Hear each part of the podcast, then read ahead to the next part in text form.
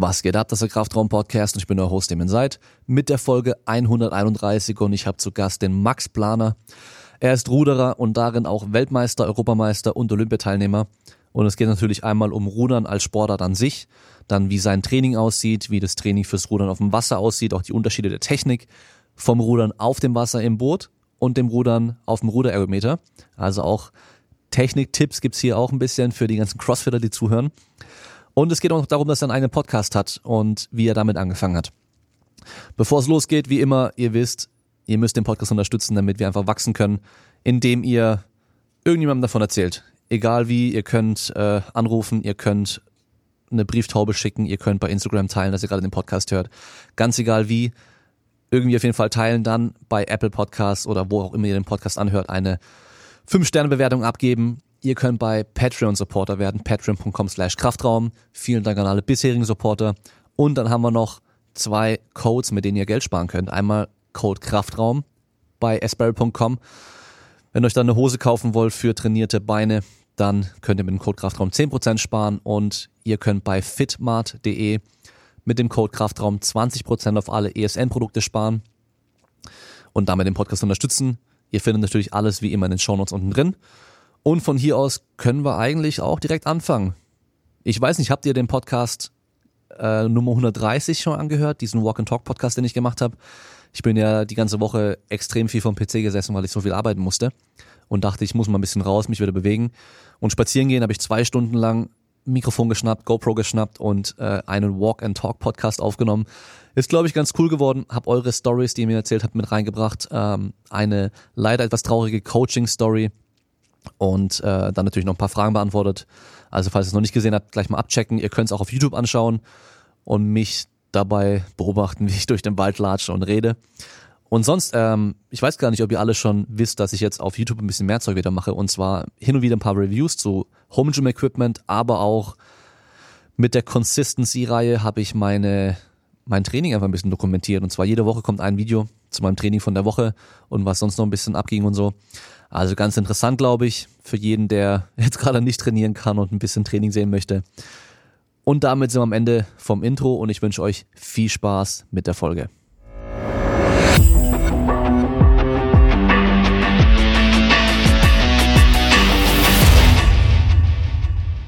Dann starte ich mal die Aufnahme.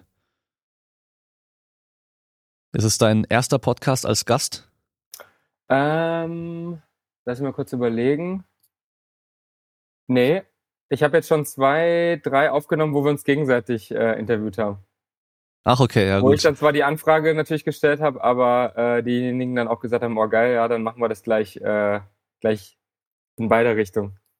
Also so zwei Aufnahmen nacheinander. Genau. Einmal für deinen Podcast, einmal für den anderen Podcast. Genau, genau.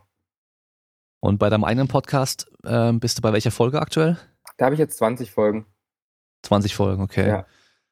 Hast du dann ähm, auch gemerkt, dass es anders ist, wenn man selbst interviewt wird im Vergleich dazu, wenn man der Interviewer ist? Ja, auf jeden Fall, auf jeden Fall. Also, aber das ist ja das Coole, dass ich das auch schon so ein bisschen diese beiden Seiten auch aus dem Rudern auch schon kenne, weil ich halt auf der einen Seite ähm, als Ruderer, gut klar ist man da jetzt nicht medial so gefragt, aber schon, wenn jetzt in Deutschland Achter sitzt, dann kommen dann schon mal die ein oder anderen Medien an ähm, und gerade auf dem Wettkämpfen musst du dann halt vor der Kamera stehen und äh, irgendwie ARD, ZDF Interviews geben.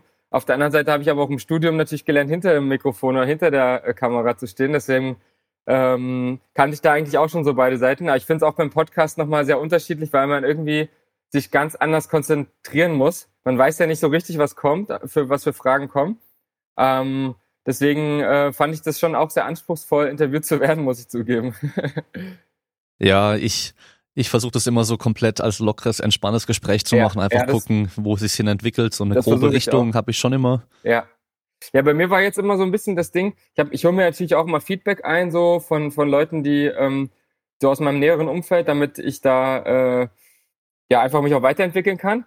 Und was da einige jetzt so letztens gesagt hatten, waren so bei den Interviews, dass man halt so gemerkt hat, dass ich halt so Journalistik studiert habe und halt alles so, ähm, also natürlich die Fragen gut vorbereite und auch gut stelle und so weiter, aber eben das eben nicht so ein lockeres Gespräch ist.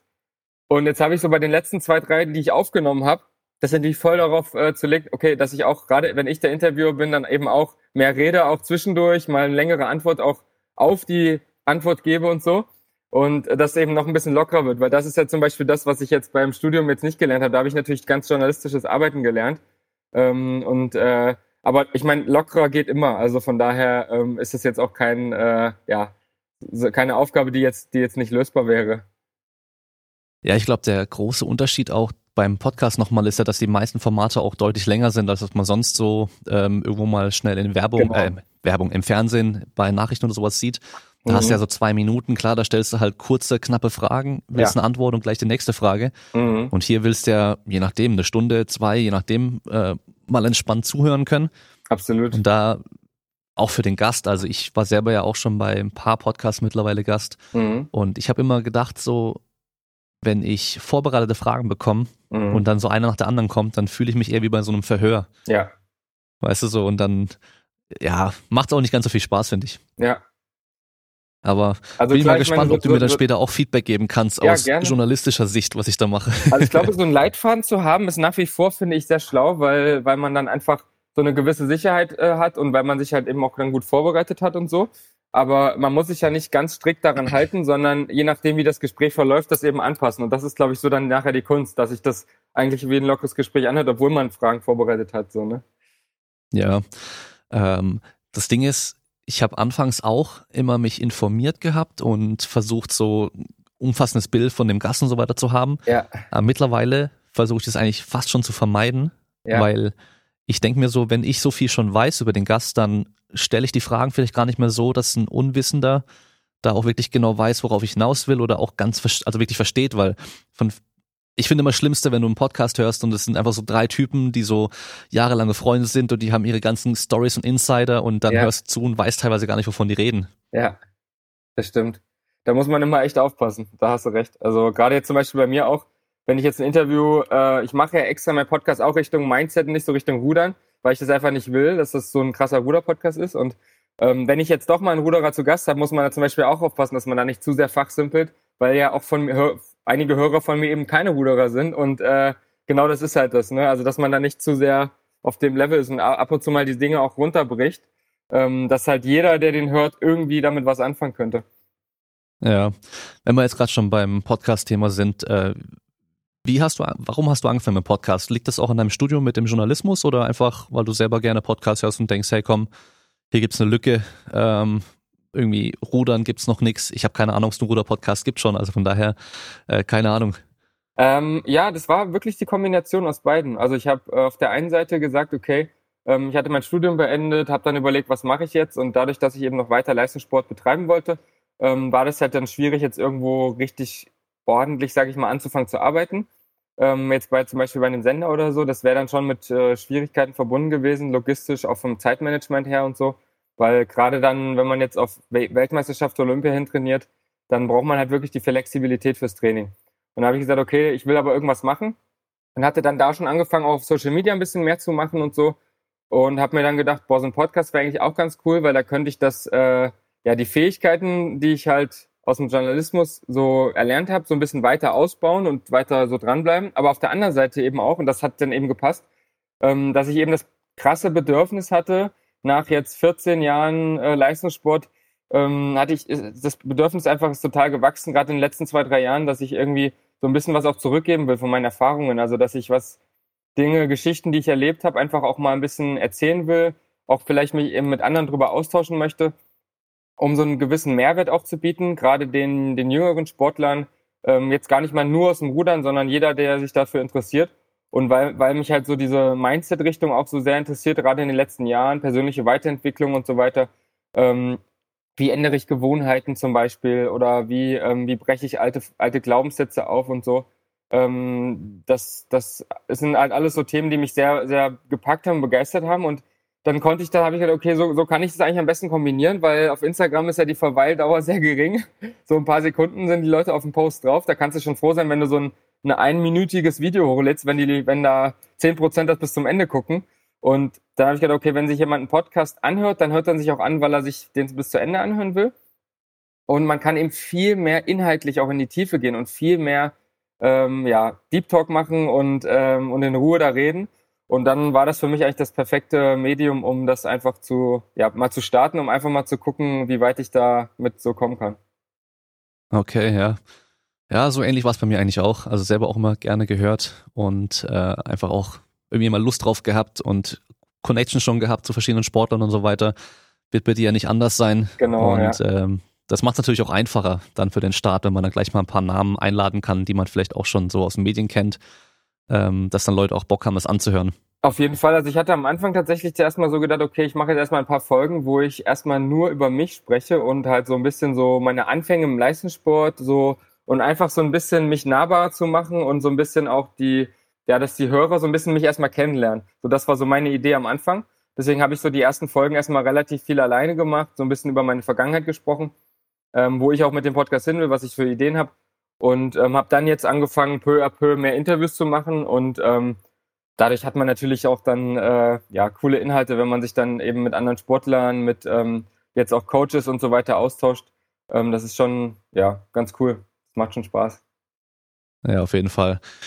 So, dann lass uns mal zum Sport rübergehen. Mhm. Und zwar, ich meine, die haben es jetzt schon gehört, du bist Ruderer, äh, auch sehr erfolgreich, wenn man bei Wikipedia auch schaut oder bei dir auf Instagram im Profil, da steht ja auch ein bisschen was dabei, was du schon alles erreicht hast. Und ähm, du warst 2016, wenn ich mich nicht irre, bei den Olympischen Spielen. Ja, genau. Genau. Und äh, das war dann im Achter, oder? Das war im Vierer bei Olympia. Im Vierer. Genau. Okay. Da, du merkst vielleicht schon, ich habe vom Rudern jetzt nicht allzu viel Ahnung.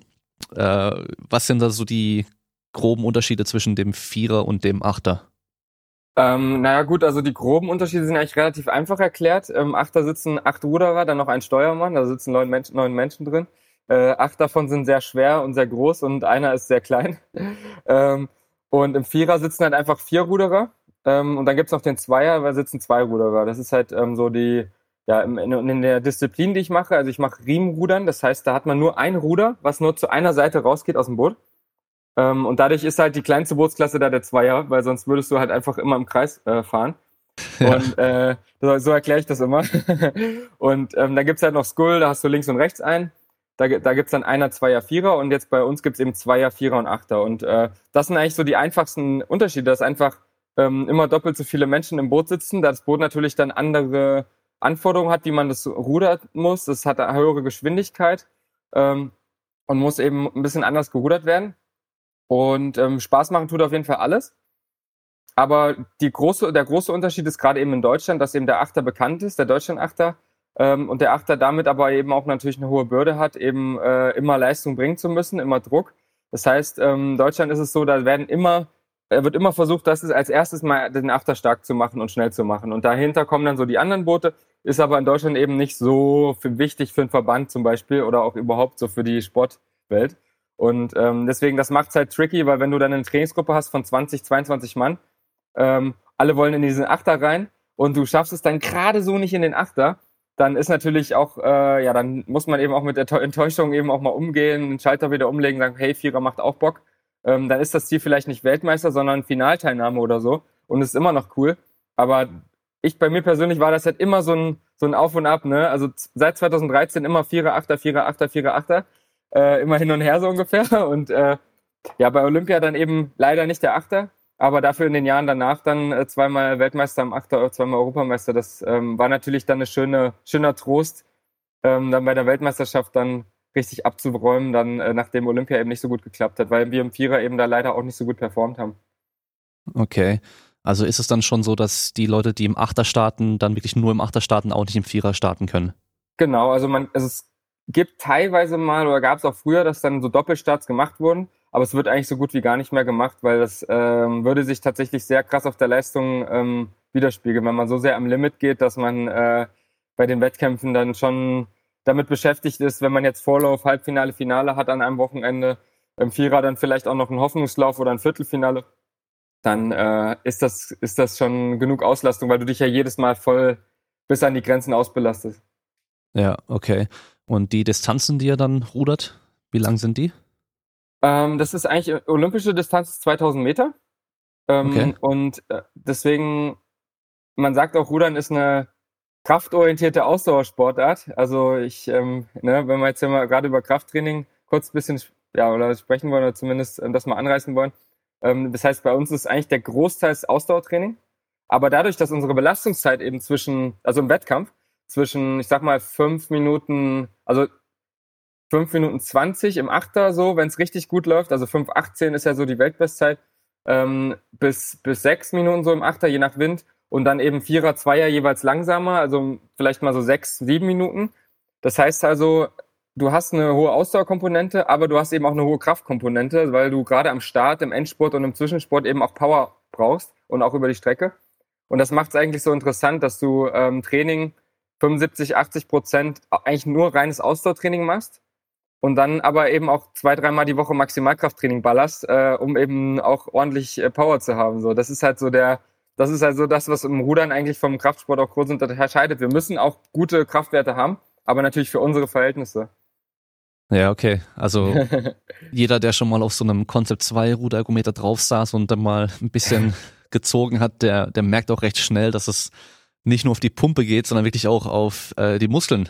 Also jetzt anders wie auf dem Fahrrad oder auf dem Laufband, wenn man da halt mal so eine halbe Stunde oder so macht, ist ja hauptsächlich die Pumpe, die man spürt, aber ja. äh, beim Rudergerät danach spürt man schon halt auch wirklich so die Muskeln, äh, ähnlich wie beim Krafttraining auch. Ja. Und äh, ja, ich sage auch immer, dass mir macht das Rudergerät am ehesten noch Spaß von den ganzen Ausdauergeschichten, weil man sich da halt auch in kurzer Zeit so krass auspowern kann. Ja, ja. Also es werden alle Muskelgruppen äh, angesprochen und äh, das ähm, ja, ist, eine, ist ein Trainingsgerät, mit, der man, mit dem man sich in relativ kurzer Zeit ziemlich fit machen kann, auf jeden Fall. Hast du oder habt ihr im Rudern allgemein äh, gemerkt, dass CrossFit so dieses Rudergerät an sich wieder so in den Vordergrund gerückt hat im Training? Auf jeden Fall. Also ähm, ich bin auch ein bisschen so in der CrossFit-Welt äh, so ein bisschen reingeschlittert, weil ich da so ein paar Leute kenne jetzt mittlerweile. Ähm, und äh, deswegen kriege ich das natürlich dann auch immer mal mit. Ähm, aber das, ja, das Konzeptgerät wird da schon sehr gut genutzt und ähm, teilweise auch mit mehr Freude als bei uns, weil bei uns, wir werden halt dann gerade im, Winter dann, wenn wir nicht rudern können, weil es zu kalt ist oder so, dann werden wir halt zweimal am Tag da 20 Kilometer draufgesetzt. Hier, 20 Kilometer, lang hin, fahr einfach, fertig. Und im CrossFit ist es ja schon viel mehr so, dass dann, da werden dann Programme gefahren, Intervalltraining, da wird so ein bisschen rumgespielt. Äh, und das ist bei uns halt anders, weil wir dann ähm, ja eben gerade von unseren Trainern auch die Vorgabe haben, ganz viel extensives Ausdauertraining zu machen. Und das ist natürlich deutlich langweiliger. Also das Concept 2 Gerät kann Spaß machen, aber es ist auf jeden Fall auch äh, ein, ein Höllengerät, ne? ja. ja, auf jeden Fall. Ähm, aber so im Gewichtheben zum Beispiel sieht man es ja mittlerweile recht häufig, dass ähm, Leute aus dem CrossFit ins Gewichtheben übergehen. Mhm. Gibt es das auch im Rudern, dass Leute aus dem CrossFit ins Rudern übergehen?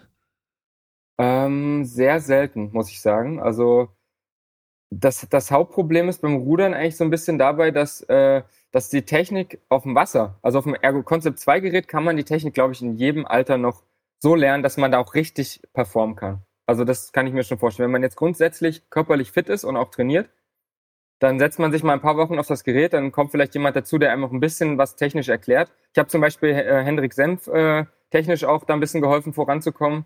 Der hat sich da jetzt auch schon dadurch deutlich verbessert.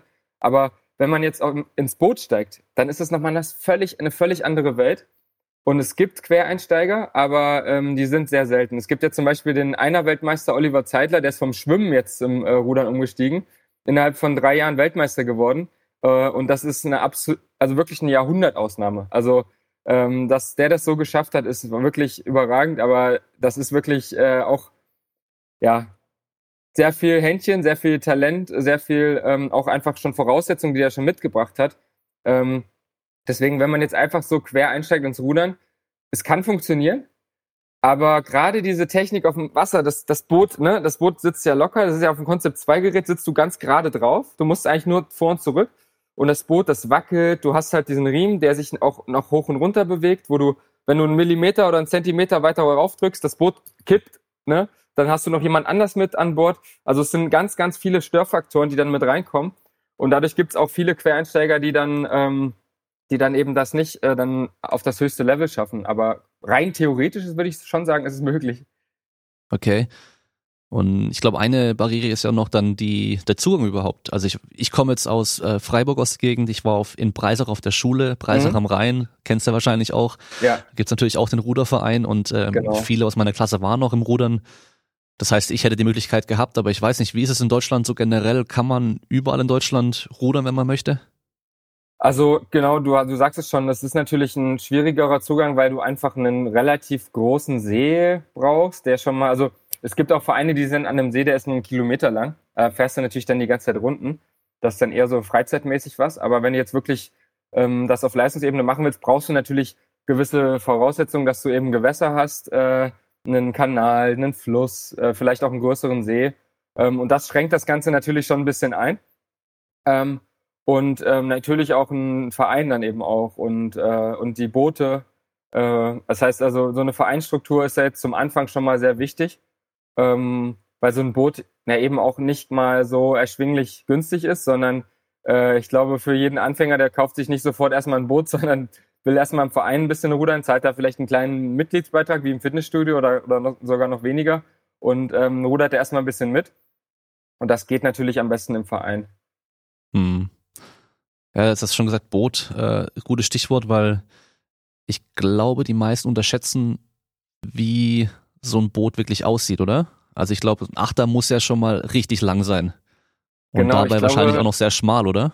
Ich, ich, ich äh, glaube es gerade, äh, warte mal, es waren glaube ich so 16 Meter ungefähr. Okay, krass. Vielleicht täusche ich mich auch gerade, aber äh, ja, ist schon relativ lang. Und genau, ein Achter, also die Boote sind sehr schmal, je klein, also je kürzer, desto kleiner natürlich auch oder schmaler. Also ein Zweier ist, sag mal so, weiß ich nicht, vielleicht so ein, einen halben Meter breit. Der Achter ist nochmal einen kleinen Tacken breiter, weil er ja auch einfach noch ein bisschen mehr Stabilität haben muss. Aber ähm, das, das Interessante ist eigentlich das Gewicht. Also so ein Achter, der wiegt halt auch nur 95 Kilo, äh, obwohl okay, er so krass. lang ist. Ähm, also der wiegt eigentlich so viel wie ein Ruderer, der da drin sitzt ungefähr. Also das ist dann alles zusammen insgesamt ungefähr eine Tonne ist, sagt man so, mit allen Ruderern und, und drum und dran. Und das ist halt alles aus Vollcarbon. Also alles auf, ähm, ja, auf, auf Geschwindigkeit eben ausgelegt bei uns jetzt. Aber es mhm. gibt eben dann auch im Freizeitsport auch Boote, die sind breiter, die sind dann aus Holz, die sind ähm, so ein bisschen breiter, da kann man dann auch schwieriger umkippen oder reinfallen, äh, sondern die sind dann eben mehr so, dass man so ein bisschen über den Fluss plätschern kann und so eine Wandertour zum Beispiel machen kann. Man kann auch Wanderrudern gehen. Also, ich weiß nicht, über mehrere Tage einfach ähm, irgendein, suchst du dir irgendeinen Fluss aus und packst dein ganzes Zeug in so einen Packsack, den ja, rollst du so ein bisschen ein, dass der kein Wasser reinkommen kann, falls mal was passiert. Und dann machst du halt, nimmst du dein Zelt mit und dann fährst du einfach hin. Also das, also Rudern ist halt wirklich auch sehr vielfältig da, was das angeht. Mhm. Und äh, es grenzt sich aber dann schon auch so ganz klar von Kanu und Kajak und äh, die ganzen anderen Sachen da ab, oder? Auf jeden Fall. Also ich sag immer, ähm, Rudern und Kanu ist wie Handball und Fußball. Okay. Also ähm, allein, also das ist, viele können das natürlich nicht unterscheiden, weil sie gar nicht so die Verbindung dazu haben. Deswegen versuche ich das darüber immer zu erklären. Also es ist, Handball und Fußball ist ja auch beides mit dem Ball. Ähm, aber das eine ist halt mit dem Fuß, das andere ist mit der Hand. Und wir zum Beispiel, wir Ruderer, wir fahren halt rückwärts und Kanu und, und Kanadier und Kajak, die fahren halt vorwärts. Das ist halt schon mal ein Riesenunterschied, ne? Und ähm, wir haben unsere Ruder sind fest am Boot ähm, dran gebaut außen. Also das ist dann so eine so eine Dolle nennt sich das, und da ist eine Schraube dran, die dreht man dann auf, da legt man dann den, ähm, das Ruder rein, dreht man das zu, dadurch ist das halt fest und bewegt sich immer um diesen Punkt herum. Und beim Kanufahren ist es halt dann so, dass du das Paddel ja fest, also du hast es ja nur in der Hand lose, es ist auch viel kürzer und du ähm, ja, bewegst es halt ganz frei. Also das sind schon riesige Unterschiede dann auch, auch die Boote. Mhm. Und äh, ihr seid auch im Vergleich zu den Kajakfahrern zum Beispiel auch in den Beinen ein bisschen besser ausgebildet, weil es gibt dieses eine Bild von so einem Kajakfahrer, der hat den Monster-Oberkörper, der hat ja. die krassesten Arme überhaupt, ey. Und dann aber seine Beine, seine Oberschenkel sind halt dünner als seine Arme. Ja. Weil der, der sitzt da ja nur drin und macht halt alles aus dem Oberkörper, aus dem Rumpf, aus den Armen raus. Aber ihr schiebt euch ja mit dem Bein noch immer noch voll weg. Genau, bei uns sind die Beine, die Füße sind bei uns äh, fest. Also wir haben so Schuhe, die sind an so einem sogenannten Stemmbrett fest im Boot integriert. Äh, gibt's dann, da kann man auch noch einstellen, je nachdem wie groß du bist und so, aber die, die Füße sind fest drin und du trittst dich da ab. Also du hast es eigentlich schon richtig gesagt. Ähm, du, ähm, die Beine sind die Muskelgruppe, die am meisten beansprucht wird eigentlich im Rudern. Und der Oberkörper und die Arme übertragen diese Kraft der Beine eigentlich nur mit, mit einem gewissen Schwung, über eine gewisse Dynamik. Aber ohne die Beine würdest du, äh, oder wenn du, wenn du nicht starke Beine hättest, würdest du sehr, ähm, ja, würdest du einfach sehr langsam rudern. Äh, Im Verhältnis zu dem, was du schaffen kannst, wenn du die Beine richtig einsetzt. Ähm, trotzdem gibt es da auch riesige Unterschiede, ähm, jetzt gerade wenn man sagt, wie du jetzt sagst, in Körperproportionen. Also es gibt auch Ruderer, die haben solche Schenkel.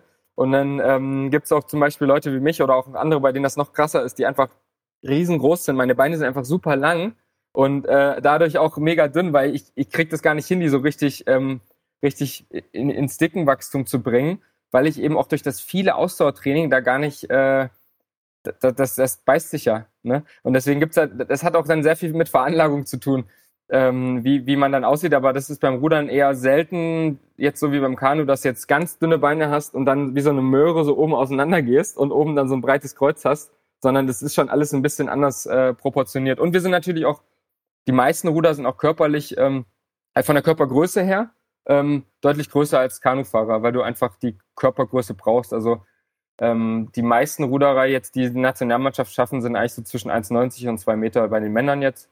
Und bei den Frauen würde ich mal schätzen, auch schon mindestens 1,80. Mhm. Ja, da hast du ja einfach dann auch mehr Weg, was du ziehen kannst, ja. Genau, du hast dann andere Hebelverhältnisse ähm, und äh, kannst dadurch einfach ähm, ja, hast du dadurch einfach schon besser, schon Vorteile gegenüber kleinen Menschen automatisch. Mhm. Ja. Ähm, wenn wir jetzt mal uns das Krafttraining anschauen, was ihr jetzt auf dem höchsten Niveau so macht. Du hast ja gemeint, so zweimal die Woche, glaube ich. Machst du dann auch äh, Maximalkrafttraining? Je, je nach, je nach ähm, Trainingsphase zwei mhm. bis dreimal. Also ähm, entweder so Montag und Freitag oder Montag, Mittwoch und Freitag ist es eigentlich immer. Ähm, kommt immer mhm. darauf an, wie die Trainer gerade so die, die Trainingsphase strukturieren. Okay. Ähm, lassen wir uns erstmal vielleicht über die ähm, allgemeine Saison mhm. und so weiter sprechen. Mhm. Wie sieht es denn im Rudern aus? Habt ihr da eine richtige Vorbereitungszeit, wo ihr wenig auf dem Wasser seid, keine Wettkämpfe habt und dann irgendwann zu einem bestimmten Zeitpunkt ähm, vielleicht wöchentliche Wettkämpfe oder wie läuft es da ab? Also beim Rudern ist es so, dass die Wettkämpfe nur, ich sage jetzt mal in Anführungsstrichen, alle zwei bis drei Wochen sind, eigentlich eher alle drei Wochen weil du einfach immer wieder eine Phase auch äh, des Trainings dazwischen brauchst. Du zerschießt dir halt jedes Mal die Mitochondrien komplett. Ähm, die ganze Ausdauer, die du dir mühsam aufbaust, ähm, geht eigentlich wieder weg. Und deswegen ähm, ist es auch so strukturiert, dass du eigentlich zwischen Herbst, also im Herbst so Trainingsbeginn ähm, und ja, April, wo die Wettkämpfe dann wirklich richtig losgehen, hast du nur zwei, drei kleine Wettkämpfe und sonst so Trainingsbelastung. Aber sonst hast du dann hauptsächlich Training. Und wenn es geht, auch immer auf dem Wasser. Auch wir fahren dann auch ein Trainingslager in den Süden und so. Ähm, und wenn es jetzt nicht geht, wenn wir jetzt in, in Dortmund zu Hause sind und ist, wir haben kein Trainingslager und es ist zugefroren, dann müssen wir aufs Ergometer. Aber es wird eigentlich versucht, auch so viel wie möglich das Ergometer zu umgehen, auch von den Trainern, weil du halt auf dem Wasser auch nochmal, du hast halt nicht nur so diese Ausdauer- und Kraftkomponente auf dem Wasser, sondern du hast eben auch noch das Technische dabei. Und so eine Rudereinheit ist viel wertvoller nochmal als eine Ergometereinheit. Deswegen wird versucht, so viel wie möglich zu rudern. Und im April gehen dann die Wettkämpfe los. Das geht dann erstmal national los mit nationalen Ausscheidungen und so weiter. Und ähm, ab Mai äh, gehen dann internationale Wettkämpfe los, so im, grob gesagt alle drei Wochen. Und dann hat man eigentlich so im Juli, August nochmal eine Phase, wo dann nochmal so fünf, sechs Wochen keine Wettkämpfe sind und da dann so die WM-Vorbereitung stattfindet. Also es gibt drei Weltcups, eine EM und dann eine WM, beziehungsweise Olympia. Und die Wettkämpfe sind alle so, ja, drei Wochen Takt und dann kommt eine, eine Lücke und dann kommt halt die Weltmeisterschaft als Höhepunkt. Und nach der WM ist dann so grob, grob einen Monat Pause und dann geht's wieder mit dem Training weiter. Okay, aber dann habt ihr ähm, eine recht überschaubare Saison, könnt eigentlich schon viel trainieren, so wie es sich anhört. Ja, könnt oder müsst, besser gesagt. Also ähm, wir haben natürlich, also Rudern ist ja eine der trainingsintensiveren Sportarten, was auch vor allem die Dauer angeht. Also wir, wir ähm, ich habe es ja vorhin schon gesagt, es ist eigentlich relativ normal, dann so zweimal am Tag 20 Kilometer rudern, im Sommer Boah. dann auch noch mal mehr, ähm, dann noch das Krafttraining dazu und so. Also so, du bist schon bei 25 Stunden so ungefähr pro Woche reine Trainingszeit.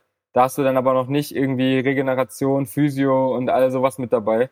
Also und deswegen eher müsst, weil ich wäre manchmal auch happy, wenn wir ein bisschen weniger trainieren können und mehr Wettkämpfe, weil die Wettkämpfe sind natürlich auch das, was uns total Bock macht. Äh, da jetzt ähm, uns zu messen mit anderen, ähm, rauszugehen und das Training, was wir reingesteckt haben, zu versuchen umzumünzen im Wettkampf. Das ist ja auch, was jeden Leistungssportler dann auch ähm, am meisten Spaß macht. Ähm, deswegen, äh, wir haben sehr viel Vorbereitung. Gerade jetzt, äh, wo die Saison eigentlich gestrichen wurde, nach der ganzen harten Wintertraining, wir waren in mehreren Trainingslagern, ist natürlich schon erstmal ein Dämpfer gewesen für die meisten, logischerweise. Ja, klar. Und äh, ich glaube mal, jetzt in einem Achter kannst du aktuell auch nicht rudern mit Sicherheitsabstand, oder? Genau, also äh, gerade ist das Rudern im, äh, jetzt erst vor vorige Woche wurde es wieder möglich gemacht, im Einer und im Zweier zu trainieren, aber mehr auch noch nicht. Aber ich denke, das wird sich in den nächsten Wochen auch weiter lockern. Hm. Sonst bräuchtet ihr halt noch ein längeres Boot, dass ihr ja, da dann genau. zu acht genau. drin hocken könnt, so 50 Meter lang oder so. Ja.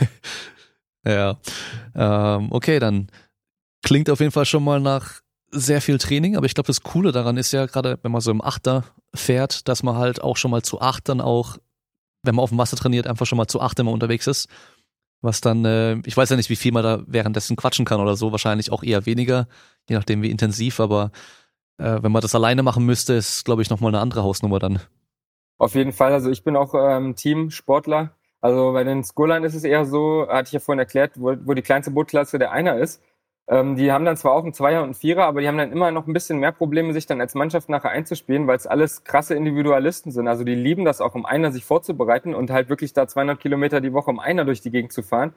Ähm, habe ich früher eine Zeit lang auch gemacht, aber dann habe ich halt gemerkt, ich bin eher ein Teamplayer, ich brauche das mehr ähm, eine Mannschaft zu haben und einen Zweierpartner, mit dem du halt wirklich alles zusammen machst, von Zweier bis Achter und dann eben auch der Vierer und der Achter, wo du dann eine größere Mannschaft hast und du quatsch jetzt, während du ruderst, nicht so viel, aber du quatsch natürlich dann ähm, vor und nach der Einheit, in der Pause, an der Wende bespricht man sich ähm, und es ist einfach auch ein anderes Feeling, wenn man jetzt zusammen im Boot sitzt äh, und zusammen jetzt äh, an, ja, einfach an der Technik arbeitet, versucht besser zu werden, ähm, ich bin da persönlich eher so ein, so ein Typ, den das, ja, den sowas mehr Spaß macht, ja. Ja, ich kann mir, kann mir das auch gut vorstellen, dass es einfach dann auch, wenn du mal denkst so, boah, jetzt wird es gerade richtig anstrengend eigentlich. Wenn ich alleine wäre, würde ich wahrscheinlich jetzt eher low machen oder aufhören. Äh, wenn die anderen ja. halt Vollgas weiterziehen, dann macht man es halt auch eher noch. Genau, das kommt noch dazu. Die Motivation spielt eine große Rolle. Also du willst natürlich auch keinen hängen lassen. Ja. Und die Inhalte im Krafttraining, kannst du da auch ein bisschen mhm. was dazu sagen? Wahrscheinlich Kniebeugen recht viel auch, oder?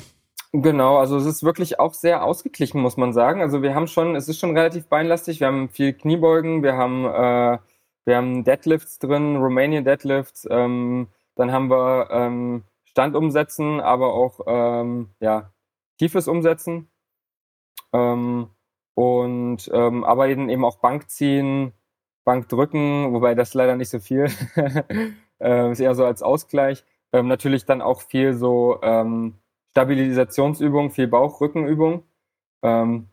Aber so die Kniebeugen und die, äh, ja, die, das Umsetzen ist eigentlich äh, Standard. Also das ist immer, immer am Start. Mhm. Ich war ähm, Anfang März im Trainingslager in der Türkei und da waren auch viele ich weiß nicht, ob da auch wirklich Ruderer mit dabei waren, aber auf jeden Fall waren da viele Kanu, Kajak und so weiter. Leute aus, boah, lass mich überlegen. Ich glaube, das eine war irgendwie so Tschechien, Polen, Rumänien. Ich glaube, die Länder waren das. Also mhm. auf jeden Fall irgendwas da um die Ecke so. Mhm. Und äh, die haben halt auch jedes Training Bankziehen gemacht und dann halt keine Ahnung, wie viel Gewicht genommen so. Und ähm, Klimmzüge mit Zusatzgewicht auch richtig heftig, vor allem so die Mädels, da war ich, also da war ich echt ähm, positiv überrascht. Mädels, ein Kreuz, also schon echt ordentlich und dann halt sich 20, 25 Kilo noch dran gehängt und dann echt mehrere Wiederholungen Klimmzüge gemacht und das Krasse war auch, die haben sich halt richtig hart gegeben so. Also so ich, ich äh, spreche immer so ein bisschen schlechter über die Mädels aus der Leichtathletik, die ich so kenne, die ja. dann im Kraftraum meistens halt schnell reingehen, so schnell, schnell machen, damit sie ihr Krafttraining halt schnell gemacht haben und nach Hause gehen können. Aber die haben sich halt richtig heftig gegeben. Also das war dann schon beeindruckend. Und die waren auch echt super stark. Ja, also bei den, jetzt wo du das mit den Klimmzügen sagst, würde ich schon sagen, das waren eher Kanuten. Weil jetzt ja. so mit 20 Kilo Zusatzgewicht Klimmzüge, glaube ich, ist bei uns eher nicht so, gerade auch bei den Frauen dann. Aber ähm, ja, es gibt schon auch äh, Frauen, die sich ordentlich wegscheppern können im, im Training dann. Gerade auch, mhm. also beim Rudern definitiv auch. Also du musst dich ja immer, also im Wettkampf musst du dich ja voll ausbelasten. Also du musst, äh, wenn du nicht an deine körperlichen Grenzen gehst oder darüber hinaus, dann hast du eigentlich keine Chance. Deshalb musst du es natürlich im Training auch in einer gewissen Weise darauf hinarbeiten. Ja. In Breisach haben sie ja jetzt auch im Verein äh, einen Kraftraum eingerichtet. Ich glaube im mhm. letzten mhm. Jahr oder vorletzten Jahr. Äh, da haben sie auch jetzt richtig schön ich glaube, vier, fünf Racks, also große Racks und ähm, ganz viele Handelstangen, Bumperplates und äh, natürlich einige Ruderergometer auch drinstehen. Und da haben sie auch diese so Schienen oder Schlitten, wo man die draufstellen kann, dass der das Ruderergometer immer so nach vorne und hinten rutschen kann irgendwie. Ja, ja. Macht ihr das auch, wenn ihr normal rudert dann? Ähm, also ich, ich weiß jetzt gerade gar nicht, was, was du genau meinst. Also diese Also offenen so- Ruderergometer dann, oder? Das, das Concept 2 steht einfach auf so zwei Dingern vorne und hinten, Ah, dass das ja, ganze ja, Ding ja, vorne zurückrutschen kann. Ja, ja, das gibt, da gibt's tatsächlich auch, ähm, also das ist so ein bisschen näher, also sag mal ein bisschen näher noch der Ruderbewegung, weil du halt ähm, bei diesem, wenn du rein immer nur dieses Konzept 2 Gerät benutzt, das geht schon sehr von der Ruderbewegung weg. Und auf diesem, auf diesen Schienen, da gibt's auch noch andere Rudergeräte, die haben gar nicht diese Schienen drunter, sondern da ist das direkt in diesem Gerät integriert. Das heißt, da ist der Rollsitz zwar auch lose, aber eigentlich trittst du vorne dieses, dieses Ding mit diesem Luftrad weg immer. Mhm. Ähm, und das ist so ein bisschen mehr, weil du kannst, du kannst so ein bisschen mehr diesen Zeitpunkt vorne zwischen dem Antreten äh, oder, oder diesem Vorrollen und vorne dann an, antreten, kannst du mehr üben, wie es auch im Wasser ist, als jetzt auf dem Ruderergometer. Also wir sagen zum Beispiel immer, das, wir nennen das im Stemmbrett stehen, ähm, wenn du vorrollst und dann mit den Füßen schon Druck hast auf den Stemmbrett, auf den Fü- Schuhen, aber noch gar nicht ziehst. Und das bremst, also das würde, wenn du es viel machst, das Boot super krass abbremsen. Da würdest du jedes Mal abstoppen, dann wieder Mhm. neu ziehen, wieder abstoppen. Und ähm, das kann dir, wenn du viel auf dem Concept 2 Gerät fährst, ähm, deswegen sagen wir auch immer so, so ein Ergometer schwimmt nicht, weil es gibt zwar Leute, die sind richtig stark und die bringen das auch perfekt aufs Wasser, aber es gibt auch richtig viele Leute, die sind auf dem Ergometer super, super stark und haben mega Schwierigkeiten, das ins Boot zu bringen. Ähm, und ähm, sind dann, ja, haben dann, ziehen dann den kürzeren auf dem Wasser gegen Leute, die auf dem Ergometer viel schwächer sind, weil ähm, genau eigentlich wegen unter anderem dieser technischen Sache. Ähm, und auf diesem, wenn du diese Slides nennen wir das, also diese Schienen darunter hast, dann kannst du zum Beispiel sowas besser üben, ähm, um, um das Timing ähm, da besser zu erwischen. Mhm. Okay. Also ich weiß nicht, ob du das damals gesehen hattest. Ich glaube, es war Brian Shaw, der dieser Strongman, der ich weiß nicht, ob es 100 oder 500 Meter Sprint irgendwie Weltrekord ja, auf dem ja. Rudergometer gemacht Ja. hat. Aber Und der ist ja auch gar nicht gerollt, ne? Also der Ja, Der ja, der ja hat einfach voll alles gerissen. aus dem Oberkörper, ja. Ja, ja, gut, der ist ja auch irgendwie zwei Meter Ja. vier, glaube ich. Also da, ich weiß gar nicht, wie weit er auf dem Ding da hin und her rollen kann, aber äh, der würde wahrscheinlich auf dem Wasser äh, ganz, ganz anders aussehen. Ja, mit Sicherheit. Also vor allem so wild, wie der da gezogen hat, würde er wahrscheinlich auch direkt umkippen. ja. Und äh, timing-technisch, äh, so wie er das gemacht hat, weil er hatte das ganze Rudergerät auch sogar nach hinten immer mitgerissen, weil er Ja. so krass explosiv gezogen hat. Das würde dann wahrscheinlich komplett das Gegenteil bewirken auf dem Wasser. Ja, da brauchst du schon, auf dem Wasser brauchst du schon eine gewisse, ähm, ja, so eine gewisse Flexibilität und auch so ein bisschen Gefühl auch fürs Wasser. Also ein bisschen so ein Gefühl dafür, wie bewege ich mich, äh, auch, auch rein physikalisch gesehen jetzt vom Fleck. Ähm, passiert das, indem ich meine Blätter vorne reinhaue und erstmal ganz doll ziehe und dann äh, schwimmen lasse oder versuche ich das über so einen Schwung zu machen, ähm, erstmal vorne locker und dann nach hinten immer dynamischer. Und da hat, wie gesagt, auch jedes Boot andere Anforderungen. Im Achter musst du vorne richtig viel reinhauen, weil das Boot schwerer ist, weil das Boot schneller ist. Dieser Durchzug geht viel schneller. Und im Zweier zum Beispiel oder im Vierer musst du es noch viel mehr mit Gefühl machen, viel mehr so den Moment vorne abpassen, dass du zwar schnell drin bist, dass du eben, wie ich gerade gesagt habe, nicht so auf dem Stemmbrett stehst und trotzdem aber schon Druck hast und das Boot schon nach vorne bringst. Hm. Und äh, das sind halt dann wirklich so ja kleine technische Feinheiten, die dann nachher äh, über hunderte, tausende Kilometer versucht werden, dann rauszuschleifen. Hm. Bei einem Achter kann ich mir jetzt vorstellen, dass wenn da jetzt einer irgendwie einen Fehler macht, das sich nicht ganz so schlimm auswirkt wie bei einem Zwei- oder Vierer, weil es ja prozentual einfach weniger von der Gesamtzahl ist, der dann einen Fehler macht. Ähm, müsst ihr dann trotzdem im Training wirklich auch immer zusammen so üben, dass ihr sagt, wir machen das jetzt so und so genau, von wie und wann und äh, vom Timing und vom Takt her und so weiter? Ja, also voll. Also gerade der Achter ist super anspruchsvoll, weil auf der anderen Seite, ähm, wenn du jetzt sagst, okay, wenn da einer vielleicht mal einen kleinen Fehler macht, ist es nicht so krass, aber das Boot verzeiht das halt nicht. Also die, ähm, so, es müssen alle voll mitziehen. Erstmal auch von dem Einsatz her ist mega wichtig, auch im Training, ähm, weil das spürst du einfach. Du lässt halt die Leute, anderen Leute auf deiner Seite dann sonst im Stich, ne? Und das, das merkst du halt. Und auch technisch gesehen ähm, ist es eine sehr anspruchsvolle Bootsklasse, weil ähm, du musst halt diese acht Kraftkurven sozusagen oder Druckkurven genau übereinander legen, damit das Boot halt optimal sich nach vorne bewegt. Und das ist ähm, sehr anspruchsvoll. Wir haben aber einen Steuermann, der da auch die Kommandos gibt und der hat ein richtig krasses Gefühl und ein richtig krasses Auge und der äh, macht da technisch sehr viel Arbeit. Also der nimmt dem Trainer da auch viel Arbeit ab, weil er im Boot ja drin sitzt und dann nochmal einen ganz anderen Sich Sicht hat, als der Trainer zum Beispiel von außen aus dem Motorboot. Ähm, Und der, äh, der achtet da schon drauf, dass da keiner A schleifen lässt und B auch ähm, ja technisch, dass das immer weiter zusammenkommt. Weil je besser du dann technisch zusammen bist, dann kannst du auch viel schneller fahren. Also wir haben ja 2017 zum Beispiel, ähm, da waren wir im internationalen Vergleich, auch auf diesem Ruderergometergerät, waren wir viel schlechter als die anderen Achter oder als viele andere Achter, haben aber eben durch diese technische Komponente, durch dieses Zusammenspiel, das alles wieder wettgemacht und ähm, haben die alle in Grund und Boden gerudert, wirklich. Also wir sind da so vorne weggehackt in jedem Wettkampf äh, und alle haben sich halt gefragt, wie machen die das? Es war alles, weil wir diese technisch, weil wir diese Technik so krass bis auf die, ja wirklich bis in die Haarspitzen alle verinnerlicht hatten und, ähm, und so lange geübt haben, dass wir das halt drin hatten dann. Hm, okay. Ja, der, was mich jetzt noch wundert, dieser Steuermann heißt der, oder? Mhm, genau. Ist es jemand, der auch als Kind oder Jugendlicher mit dem Rudern angefangen hat und dann gemerkt hat, so, okay, ich werde jetzt doch keine zwei Meter groß und äh, 100 Kilo schwer, sondern ich bin vielleicht nur 1,65 und 55 Kilo und ich werde kein äh, Profiruderer, aber ich will trotzdem im Rudersport drin bleiben und werde jetzt einfach Steuermann? Oder ist es jemand einfach, der irgendwann mal so denkt, so, hey, das könnte ich doch vielleicht machen? Ich glaube, es ist unterschiedlich. Also ich weiß gar nicht jetzt, wie das. Meistens ist es schon so, dass dann die Steuermänner auch im Kinderbereich schon irgendwie im Rudern waren oder als Jugendliche schon und dann vielleicht auch mal im Boot gesessen haben und gerudert haben. Aber das ja entwickelt sich dann relativ schnell in diese Richtung, glaube ich, ähm, in diese Steuermannsrichtung. Also ähm, ich glaube, es gibt solche und solche. Aber du hast es eigentlich schon genau richtig gesagt. Also der Steuermann muss, muss mindestens 55 Kilo wiegen bei uns. Und okay. ähm, also rein von den, von den Regularien her. Und er versucht natürlich immer möglichst nah an die 55 ranzukommen, damit es nicht schwerer wird für die Mannschaft, logischerweise.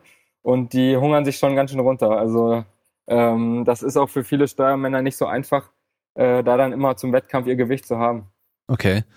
Wird da direkt vor dem Wettkampf auch äh, Gewicht nochmal genommen von denen? Ja, ja, genau. Es wird dann am Wettkampftag nochmal glaube, zwei, drei Stunden vorher nochmal gewogen. Ich glaub, oder ich glaube, bis, bis zwei Stunden vorher, glaube ich. Bin ich mir gerade nicht sicher. Ähm, und da wird dann nochmal gewogen. Und wenn er jetzt zum Beispiel weniger wiegt, dann muss er ein Zusatzgewicht mit ins Boot nehmen, was er dann auf dem Wasser auch zeigen muss. Also wenn er jetzt, sage ich mal, 53 hat an dem Tag der Waage, äh, dann kriegt er zwei Kilo und die muss er dann ähm, am Start zeigen.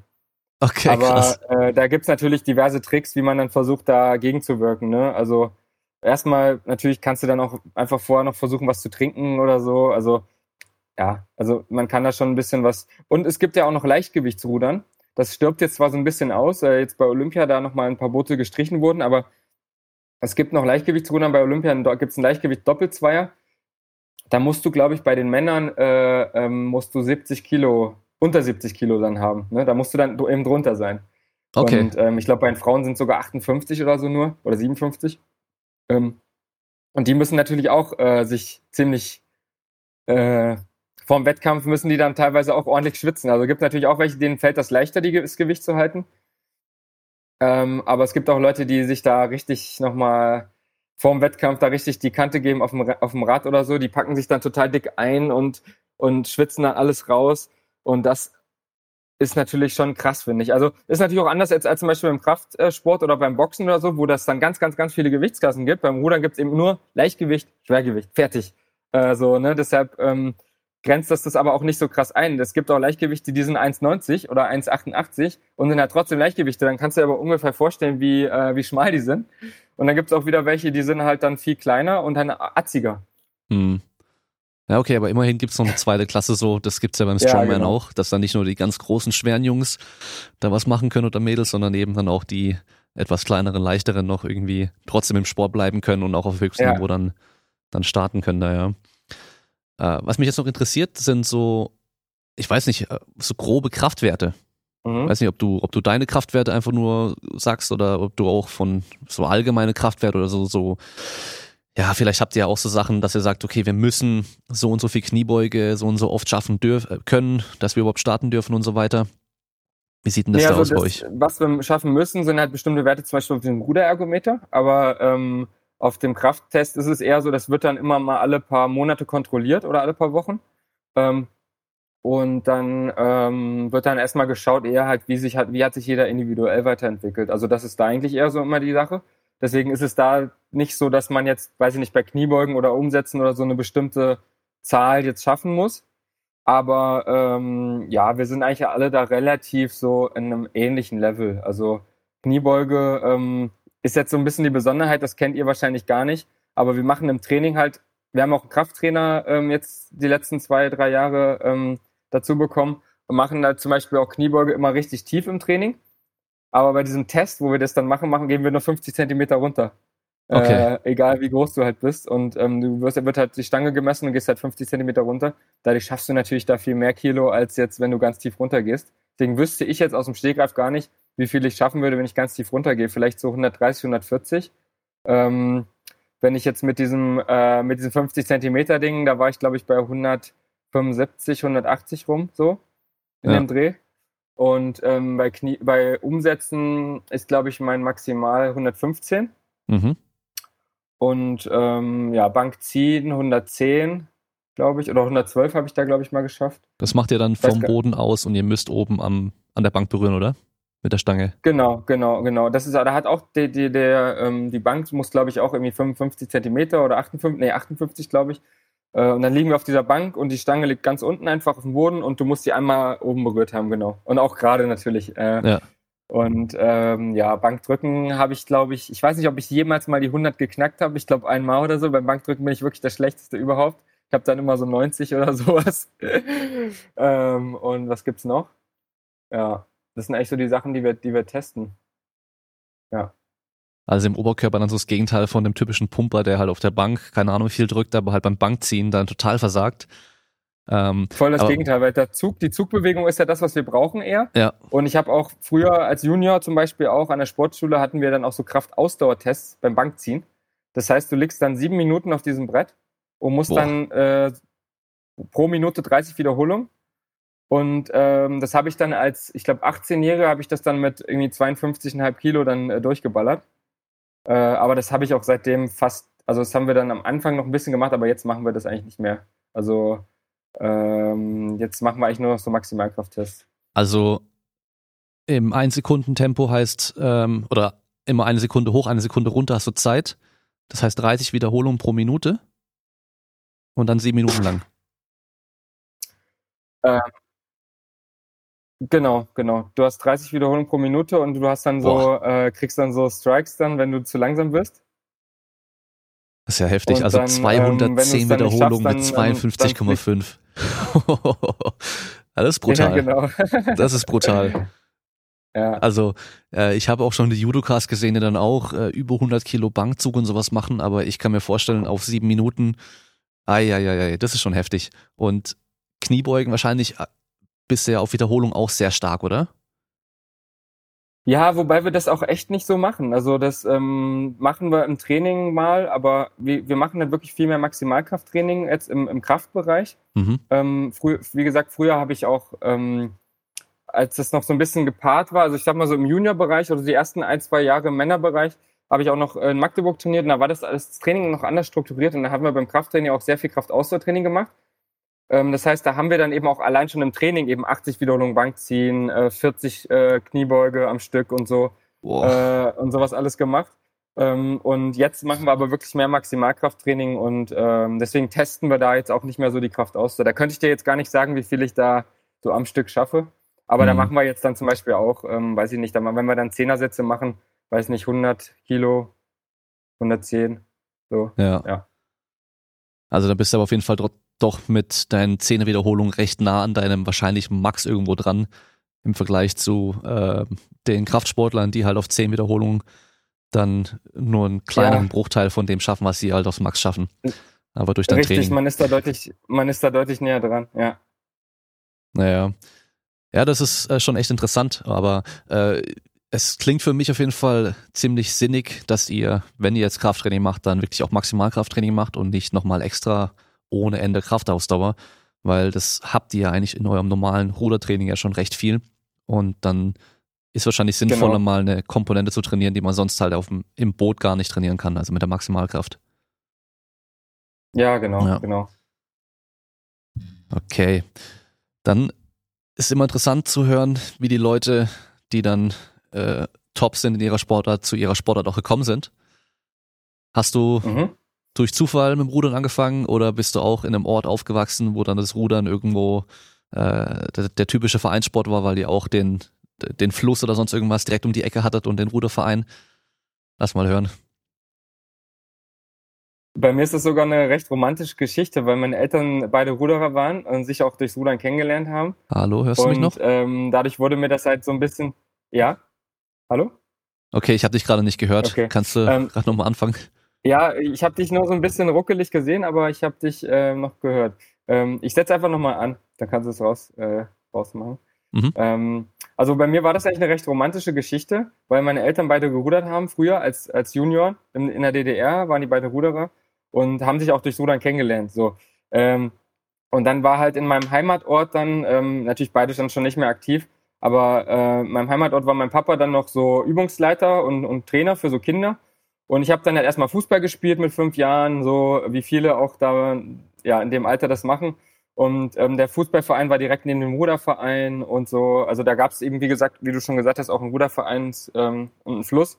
Das heißt, die, die Rahmenbedingungen haben gestimmt und dann habe ich halt mit 10, 11 Jahren, fängt man so maximal frühestens mit dem Rudern an, weil du brauchst schon eine gewisse Körpergröße erstmal, damit du in den Booten zurechtkommst. Und dann habe ich halt äh, mal ein paar Monate beides gemacht und äh, habe mich dann halt letztendlich fürs Rudern entschieden. Also im Fußball äh, war ich jetzt nicht so der talentierteste, könnte man sagen. Ich glaube, es hat mir auch viel gebracht so für meine weitere koordinative so Entwicklung, aber äh, da wäre ich wahrscheinlich jetzt nicht Weltmeister geworden. Deshalb ähm, war das ja für mich dann auch eine, eine gute Entscheidung, das so zu machen. Und dann habe ich erstmal, ja, wie gesagt, ein paar Monate beides gemacht und dann lässt du ja entweder deine Fußballkumpels am Samstags hängen beim Spiel oder deine Ruderkumpels. Ähm, musste ich mich dann auch relativ zeitnah entscheiden, ähm, was ich halt machen will. Da habe ich gesagt, okay, ich probiere es einfach erstmal mit dem Rudern. Und habe das aber erstmal dann auch freizeitmäßig zwei, dreimal die Woche Training, ähm, Wochenende. So die Wettkämpfe, das war halt alles eher Spaß, ne? So im Kinderalter das ist jetzt nicht so leistungsbezogen, da hat, war ich auch noch ziemlich faul. Und dann habe ich ja mit 14 Jahren gesagt, okay, ich will jetzt mal aufs Sportinternat gehen und will es mal versuchen, ähm, die Leistung einfach mal zu gucken, wie weit ich da komme. Und dann fing das eigentlich so an, wirklich äh, mit dem täglichen Training und so. Okay. Und ab wann war dann so der Zeitpunkt, wo man so gesagt hat, okay, aus dem wird mal was so? äh, das ist eine gute Frage. Also ich glaube, ähm, also als ich da auf die Sportschule gegangen bin, war ich auch wirklich bei allen Kraftwerten, bei allen Ausdauerwerten und alles war ich der Schlechteste in der Trainingsgruppe. Also es war wirklich äh, eine Katastrophe, was ich da für Werte hingelegt habe. Ich bin halt mega schnell gewachsen äh, zu der Zeit. Das hat natürlich ein bisschen dagegen gespielt. Und äh, ich hatte auch kein Selbstvertrauen, kein Durchsetzungsvermögen, kein Biss. Und ich war wirklich da echt der richtige Lappen. Und dann hat sich das halt so ein bisschen so peu à peu entwickelt. Also da waren auch viele Steine, die ich da für mich selbst erstmal aus dem Weg räumen musste. Und dann bin ich 2007, ähm, also dann eigentlich ja, zwei Jahre nachdem ich auf die Sportschule gegangen bin, also in der zweiten Saison sozusagen, bin ich dann deutscher Meister geworden im U17-Bereich. Und das war schon so das erste Mal so, dass man so gesehen hat, so, hey, das, äh, da geht ja was. So, davor eigentlich nie. Und äh, dann ging das damit so ein bisschen los. Und in dem Jahr darauf bin ich dann Juniorenweltmeister geworden. Also ich weiß jetzt gar nicht, wie andere das so gesehen haben, aber ich, für mich persönlich war das dann so, das war für mich schon Wahnsinn. Also ich hätte es schon vorher nie zu träumen gewagt, dass ich mal zu einer U19-Weltmeisterschaft überhaupt hinfahre und dann auch noch da gewinne. Im Achter war das dann. Ähm, das war für mich schon so, dachte ich schon, okay, was, was will ich eigentlich noch? Ne, das war Wahnsinn. Und von da an habe ich das immer versucht, so Stück für Stück einfach immer jede Altersklasse mitzunehmen. Also das U19, dann U23 und dann eben der A-Bereich. Und ähm, habe dann einfach immer geschaut, dass ich für meine Alterskategorie da versuche dann mit in der Weltspitze mitzumischen und ähm, oder auch überhaupt erstmal national mich dazu qualifizieren für die WM. Und deswegen ist es schwer zu sagen, wann da jemand kam und gesagt hat, das, das kann mal was werden. Also es hat sich alles so ganz Stück für Stück entwickelt. Und Olympia war dann immer irgendwann, wurde, das war so ein Traum, aber dass, dass ich das dann dahin geschafft wurde, dass das so ein richtiges Ziel wurde, war eigentlich erst so ein, zwei Jahre vorher, als ich dann gemerkt habe, hey, das ist ja sogar rein realistisch, es ist ja sogar drin. Okay. Äh, muss man dann sowieso im, im nationalen Boot sitzen, um auch zu München Spielen fahren zu dürfen? Oder, oder, muss man irgendwelche Meisterschaften schon gewonnen haben? Oder wie, wie läuft es dann mit der Quali bei euch ab? Genau, also wenn man jetzt ähm, gerade jetzt im A-Bereich guckt, dann hast du eigentlich am Anfang im April immer so eine nationale Ausscheidung, die dann aus dem Zweiertest äh, besteht und einer, einem Ergometertest. Und dann gucken die Trainer danach, okay, wie kompatibel sind, sind die Leute für die Boote. Also wir trainieren ja auch im Winter und im Herbst schon, auch im Achter und im Vierer im Training. Ähm, und, und dann guckt der Trainer schon so, was, was geht da, wie entwickeln sich die Leute, haben ja auch Trainingsüberprüfung. Und dann kommt eben der finale Test und danach entscheiden die Trainer, wie gehen wir in die Saison rein, wen setzen wir in Achter, in Vierer, in Zweier. Und je nachdem, wie sich das im Laufe der Saison entwickelt, kann das natürlich da auch noch zu Veränderungen kommen. Aber ähm, meistens ist es so, dass es dann über die Saison so bleibt. Okay. Also das ist bei euch schon nochmal ein bisschen spezieller, jetzt nicht wie in der Leichtathletik von mir aus, wo du einfach, wenn du eine gewisse Zeit oder Platzierung geschafft hast, dann bist du drin, sondern du musst dann halt auch den, dem Trainer generell beweisen, okay, der ist was fürs Boot und es muss Absolut. auch irgendwo reinpassen. Ja, absolut. Und das macht natürlich teilweise auch schwieriger, weil ähm, natürlich Trainer auch nur Menschen sind und ja. ähm, auch viel aus dem Bauchgefühl entscheiden müssen einfach auch, weil es teilweise nicht anders geht, weil die Leistungskomponenten vielleicht sehr ähnlich sind und so. Ähm, und dadurch, ja, das macht es natürlich dann schwieriger und auch manchmal nicht so durchsichtig, muss ich sagen, für die, ähm, ja, aus, aus leistungssportlicher Sicht ist es manchmal nicht ganz so durchsichtig und nach außen hin ersichtlich, warum hat der Trainer sich jetzt so entschieden. Und was natürlich auch im Ruderverband dann öfter zu Kritik führt. Ähm, dann, dann gibt am Ende die Leistung der Mannschaft ihm recht oder halt nicht. Aber ähm, das, ja, das ist auf jeden Fall ganz anders, als wenn du jetzt zum Beispiel einen Punktrichter hast oder wenn du eine bestimmte Normzeit schaffen musst. Geht ja beim Rudern einfach nicht, weil die Bedingungen immer unterschiedlich sind. Ne? Also Wasserbedingungen, Windbedingungen, ähm, das Temperatur, da macht so spielt so viel eine Rolle. Ähm, du kannst gar nicht die Zeiten so richtig vergleichen. Deswegen sagt man jetzt zum Beispiel auch, es gibt keinen Weltrekord auf dem Wasser, sondern nur Weltbestzeiten. Also mhm die beste Zeit, die jemals mal gefahren wurde, aber es ist, wird halt nicht Rekord genannt, weil du es halt nicht richtig vergleichen kannst. Ja, okay. Gibt bestimmt ja auch dann hin und wieder mal Stress, dass dann äh, irgendein Sportler sagt so, ja, der hat mich da jetzt nur nicht mit reingenommen, weil der mich nicht leiden kann. Mhm. Kann ich mir gut ja. vorstellen, dass es da immer wieder mal Stress gibt. Auf jeden Fall. Also da gibt es auf jeden Fall doch hier und da mal ein bisschen äh, Raufereien. Gerade eben, weil auch der Achter so eine hart umkämpfte Bootsklasse ist, wo halt, wie ich schon gesagt habe, eigentlich alle rein wollen. Und ähm, natürlich muss der am Ende sich entscheiden. Es gibt dann pro Seite nur vier, vier Mann, die da reinkommen. Und er muss sich irgendwo entscheiden. Und dann gibt's, also man wird nie als Trainer alle, zufrieden, alle Sportler zufriedenstellen können.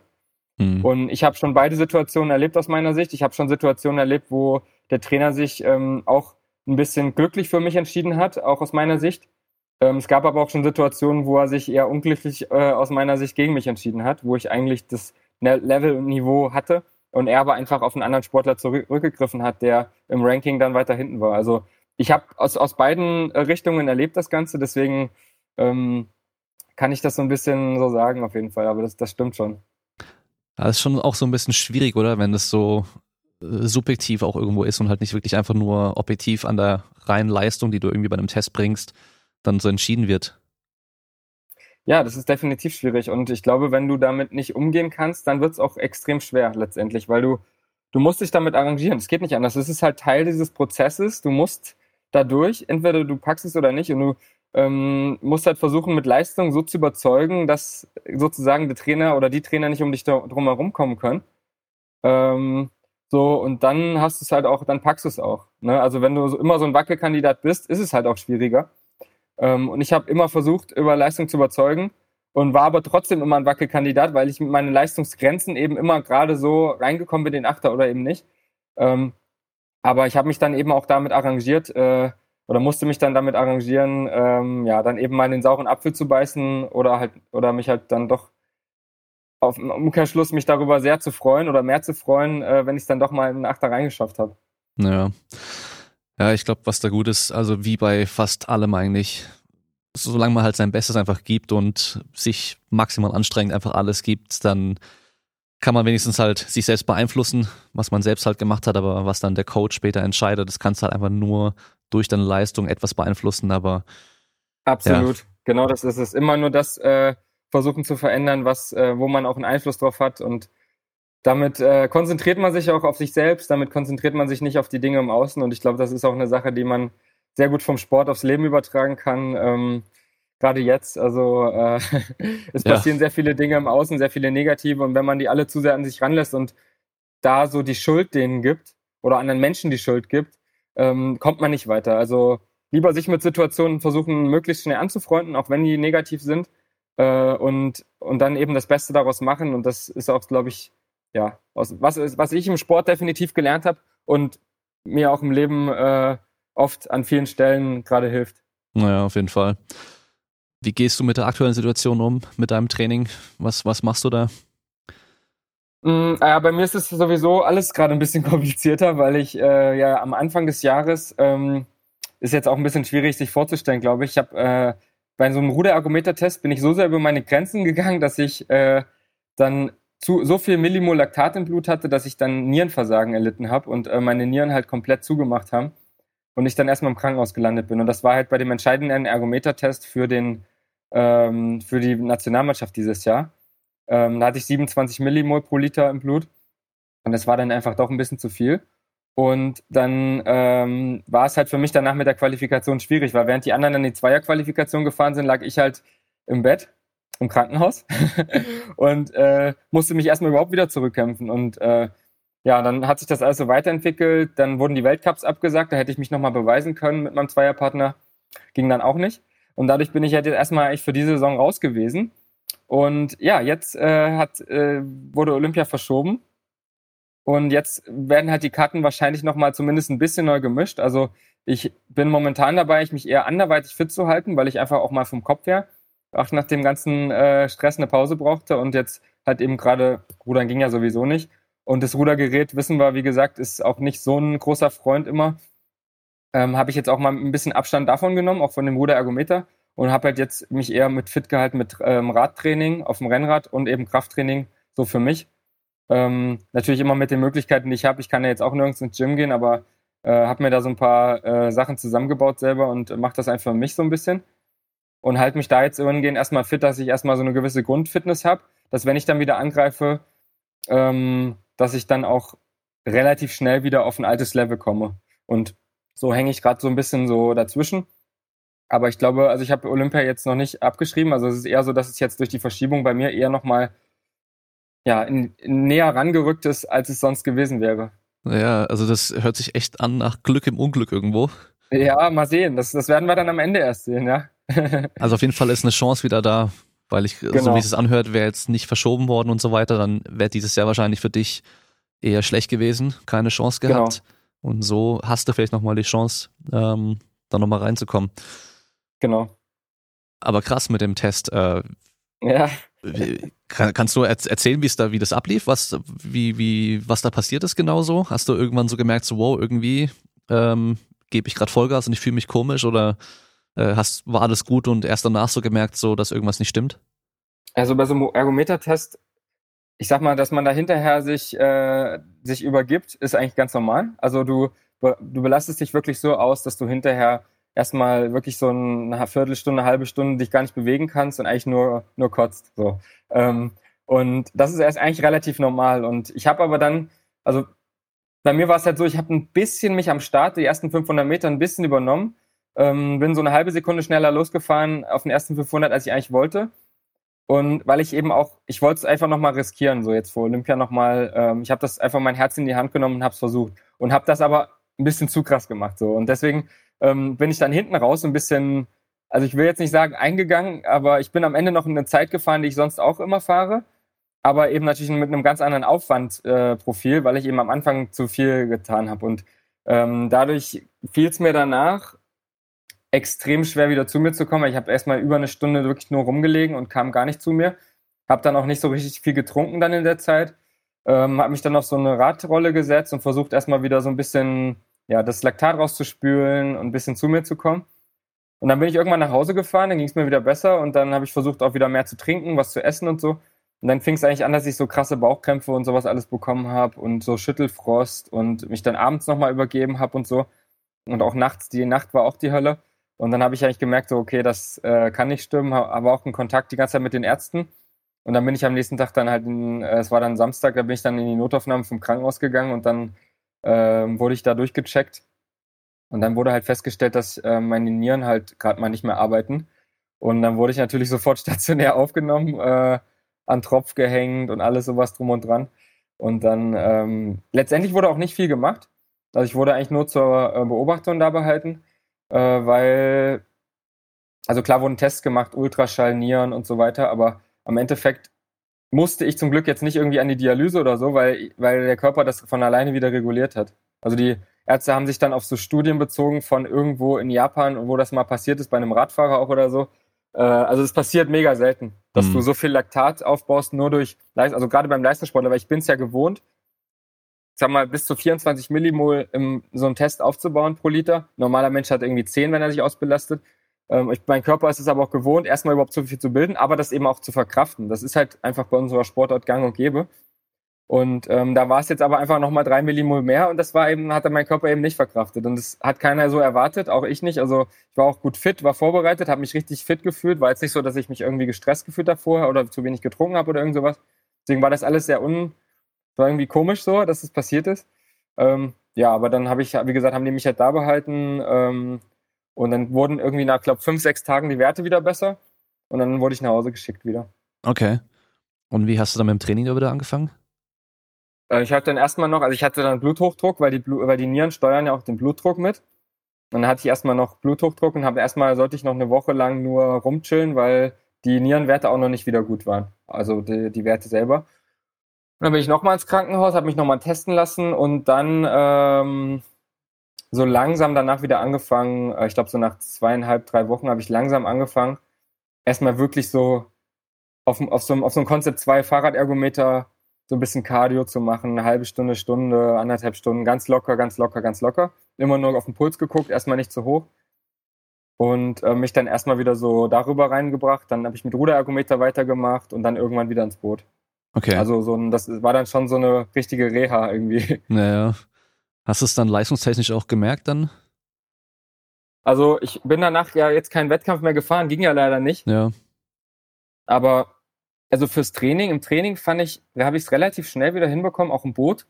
Ähm, gut, so von der Trainingsleistung her, dass ich mich gut konzentrieren konnte, dass ich auch ähm, gut Druck an der Kelle hatte, wie wir so schön sagen, also ordentlich Druck am Blatt hatte. Ähm, das hat im Training ganz gut funktioniert. Wir sind dann mal eine Trainingsbelastung noch gefahren, vor der, äh, bevor das dann war, dass wir dann letztendlich dann ähm, gecuttet wurden. Ähm, das war schon noch mal ganz schön hart erstmal für den Anfang. Aber ich hätte schon damit gerechnet, dass ich in den nächsten Wochen da auch wieder so auf ein Level komme, dass ich da äh, wieder ähm, auch Wettkämpfe fahren kann. Okay. Zumal es ja auch so ist, dass du im Boot halt nicht dich so krass, also du belastest dich auch aus, aber es ist nicht so krass wie auf dem Ruderergometer durch diese Störfaktoren, die du drin hast. Dadurch, dass du dann auch in der Mannschaft bist, dadurch, dass du Wind hast, Welle, du hast, du belastest, die Belastung ist eine andere und du kommst nicht so sehr auf jetzt 27 Millimol zum Beispiel wie jetzt da im Aero, sondern vielleicht auf 20, 21 und dadurch ist das Risiko da auch nicht so hoch, dass sowas passiert. Aber der Kopf wäre wahrscheinlich schon auch, oder der Kopf ist, äh, wenn ich jetzt nochmal angreife, da auf jeden Fall spielt da eine ganz wichtige Rolle, dass man sich das auch selber zutraut, ähm, dass sowas nicht nochmal passiert. Das will man natürlich nicht. Mhm. Ja, das wäre nämlich der nächste Punkt gewesen, den ich angesprochen hätte, ob da jetzt irgendwie Zweifel ja. da sind. Ähm, ich denke mal, es wird jetzt noch eine Zeit lang dauern, bis du wieder mal äh, Ergometer Vollausbelastungstest machst. Ähm, genau. Aber das bleibt wahrscheinlich schon im Hinterkopf irgendwo da. Ja, also es bleibt, denke ich, im Hinterkopf erstmal da, aber man holt sich, also ich versuche mir das Vertrauen einfach Stück für Stück zurückzuholen. Und das jetzt auch eine längere Phase ist, wie gesagt, ohne Wettkampf und eher mit Training, äh, das hilft mir natürlich dabei, weil ich dadurch nicht so einen Stress und so einen Zeitdruck habe, jetzt möglichst schnell wieder, ähm, so wie es sonst gewesen wäre. Da hätte ich innerhalb von ein paar Wochen mich so fit machen müssen, dass ich einen Weltcup fahren kann.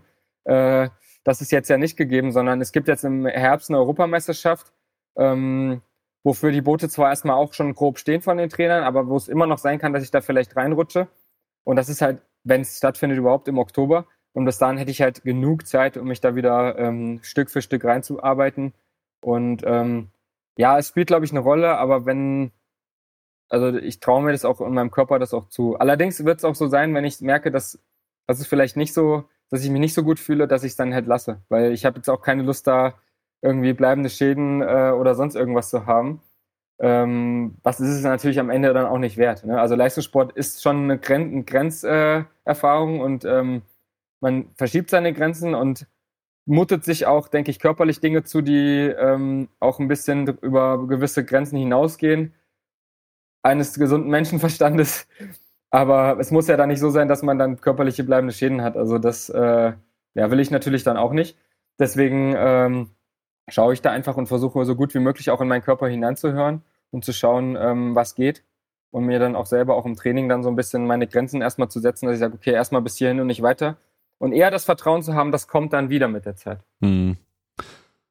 Ja, ich meine, immerhin hast du jetzt die Erfahrung auch schon mal gemacht. Also falls du noch mal in so eine Situation kommen solltest, auch nur annähernd, dann kannst du auch die Signale dann schneller auch deuten und äh ja, auf jeden Fall. Erstens das, erstens das und zweitens auch ähm, weiß ich, dass ich einfach auch, egal wie es mir geht, nach dem Wettkampf einfach viel trinken muss. Also da war es halt dann so, da hatte ich das einfach, ich konnte daran gar nicht denken, weil ich überhaupt nicht, ich war auch einfach auch benebelt und äh, hatte meine Flasche auch nicht direkt neben mir stehen und die stand vielleicht zehn Meter weg und ich habe es einfach nicht geschafft, dahin zu krabbeln, äh, um mir die zu holen.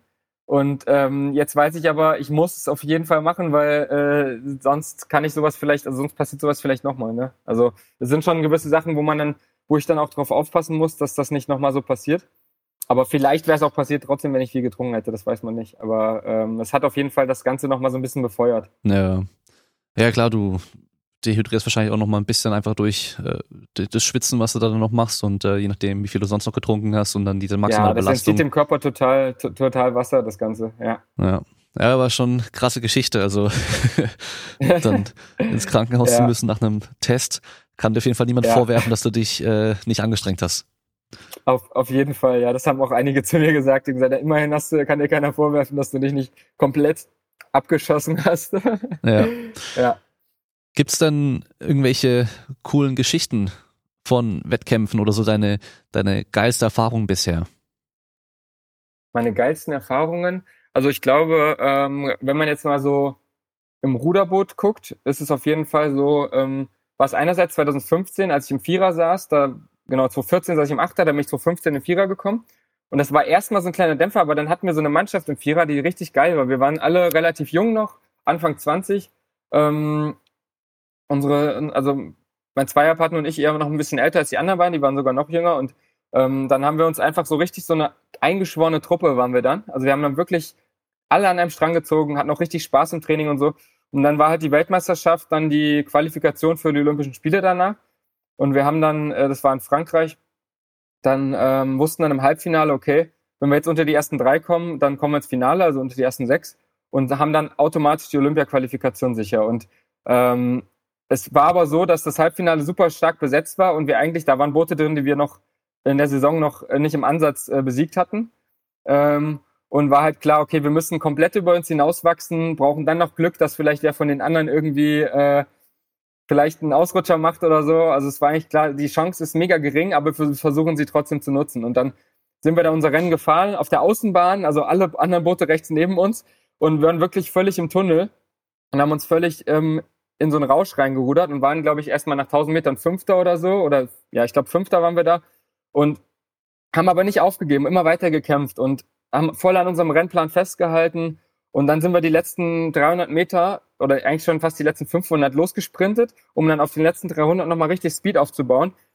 Und sind dann halt an zwei Booten ähm, an USA und Russland noch vorbeigefahren und sind dann um, ich glaube, fünf Zehntel oder so äh, Vorsprung vom vierten dann ins Finale eingezogen und äh, hatten dann die Olympia-Quali sicher. Und das war wirklich so ein krasser Moment. Also wenn ich da jetzt das von erzähle, dann kriege ich da jetzt schon wieder Gänsehaut, weil wir lagen dann im Ziel und wussten alle nicht, wie viel da wir geworden sind, weil alle Boote so nah beieinander ins Ziel gekommen sind. Und dann wurde dann so ein, weiß nicht, eine Minute oder eine halbe Minute später wurde dann eingeblendet äh, Germany, also 1, 2, 3 und dann dritter Germany. Und wir haben das gesehen und wir sind einfach nur abgegangen. Ne? Wir haben geschrien ohne Ende. Ähm, das war wirklich die pure Freude.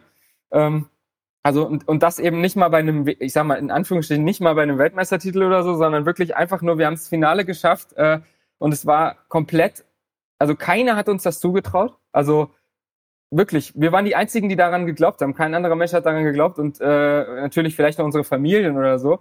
Ähm, aber von, von draußen, auch aus der Ruderwelt, ähm, hätte uns das keiner zugetraut. Und das war natürlich super geil. Ähm, und ansonsten ja, 2017, 2018, die WM-Titel waren natürlich auch unbeschreiblich schön. Also 2017 äh, hatte ich vorhin schon kurz angerissen, wir haben uns in der Saison in so einen Rausch reingearbeitet. Wir haben, sind wirklich bei jedem Wettkampf vorne hergefahren, ähm, haben die anderen Boote deklassiert, waren nach 1000 Meter schon über eine Bootslänge vorne, was im Achter eigentlich voll, auch voll unrealistisch ist. Haben das Ganze dann mit dem WM-Titel gekrönt, wo wir natürlich auch vorher alle dann so Bammel hatten. Boah, jetzt war die ganze Saison so geil. Wenn wir jetzt nicht Weltmeister werden, dann war das alles umsonst. Ähm, haben es aber geschafft. Und das war auch so die pure Freude, weil ich dann so gemerkt habe, boah, ein Jahr davor Olympia, zwölfter Platz im Vierer, dann äh, ähm, Weltmeister geworden kein, also das war auch wieder so eine Sache, wo ich irgendwie so, ja, mir selbst einfach bewiesen habe, dass es einfach geht. Und ähm, es war wirklich pure Ekstase. Also das war auch ähm, der absolute Hammer.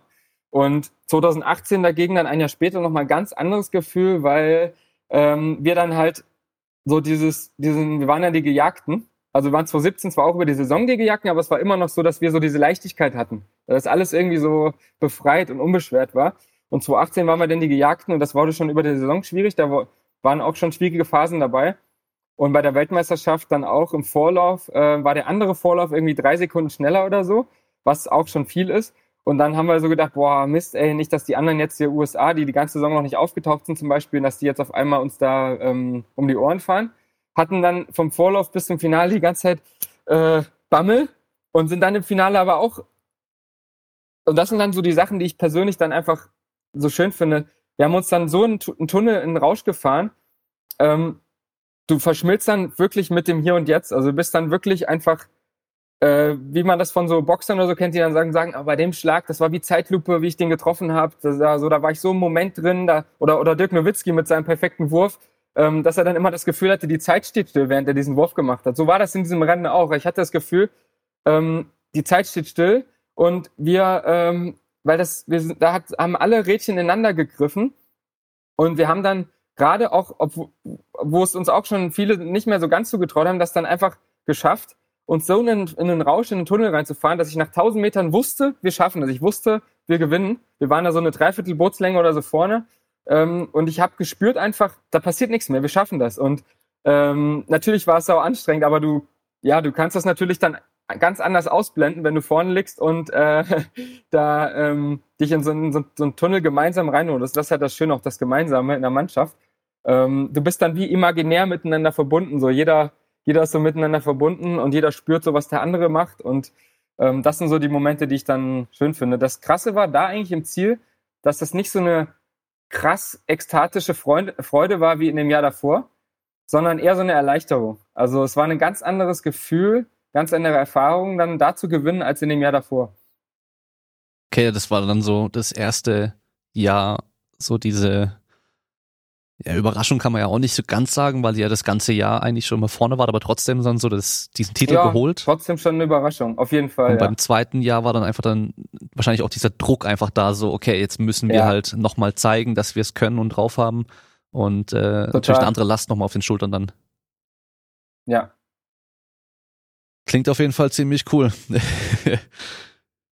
ähm, ja, das war schon eine schöne Zeit.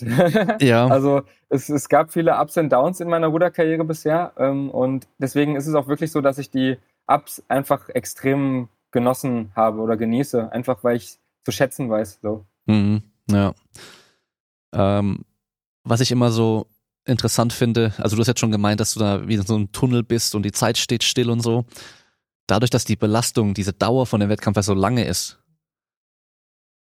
denkst du da irgendwie an irgendwas währenddessen?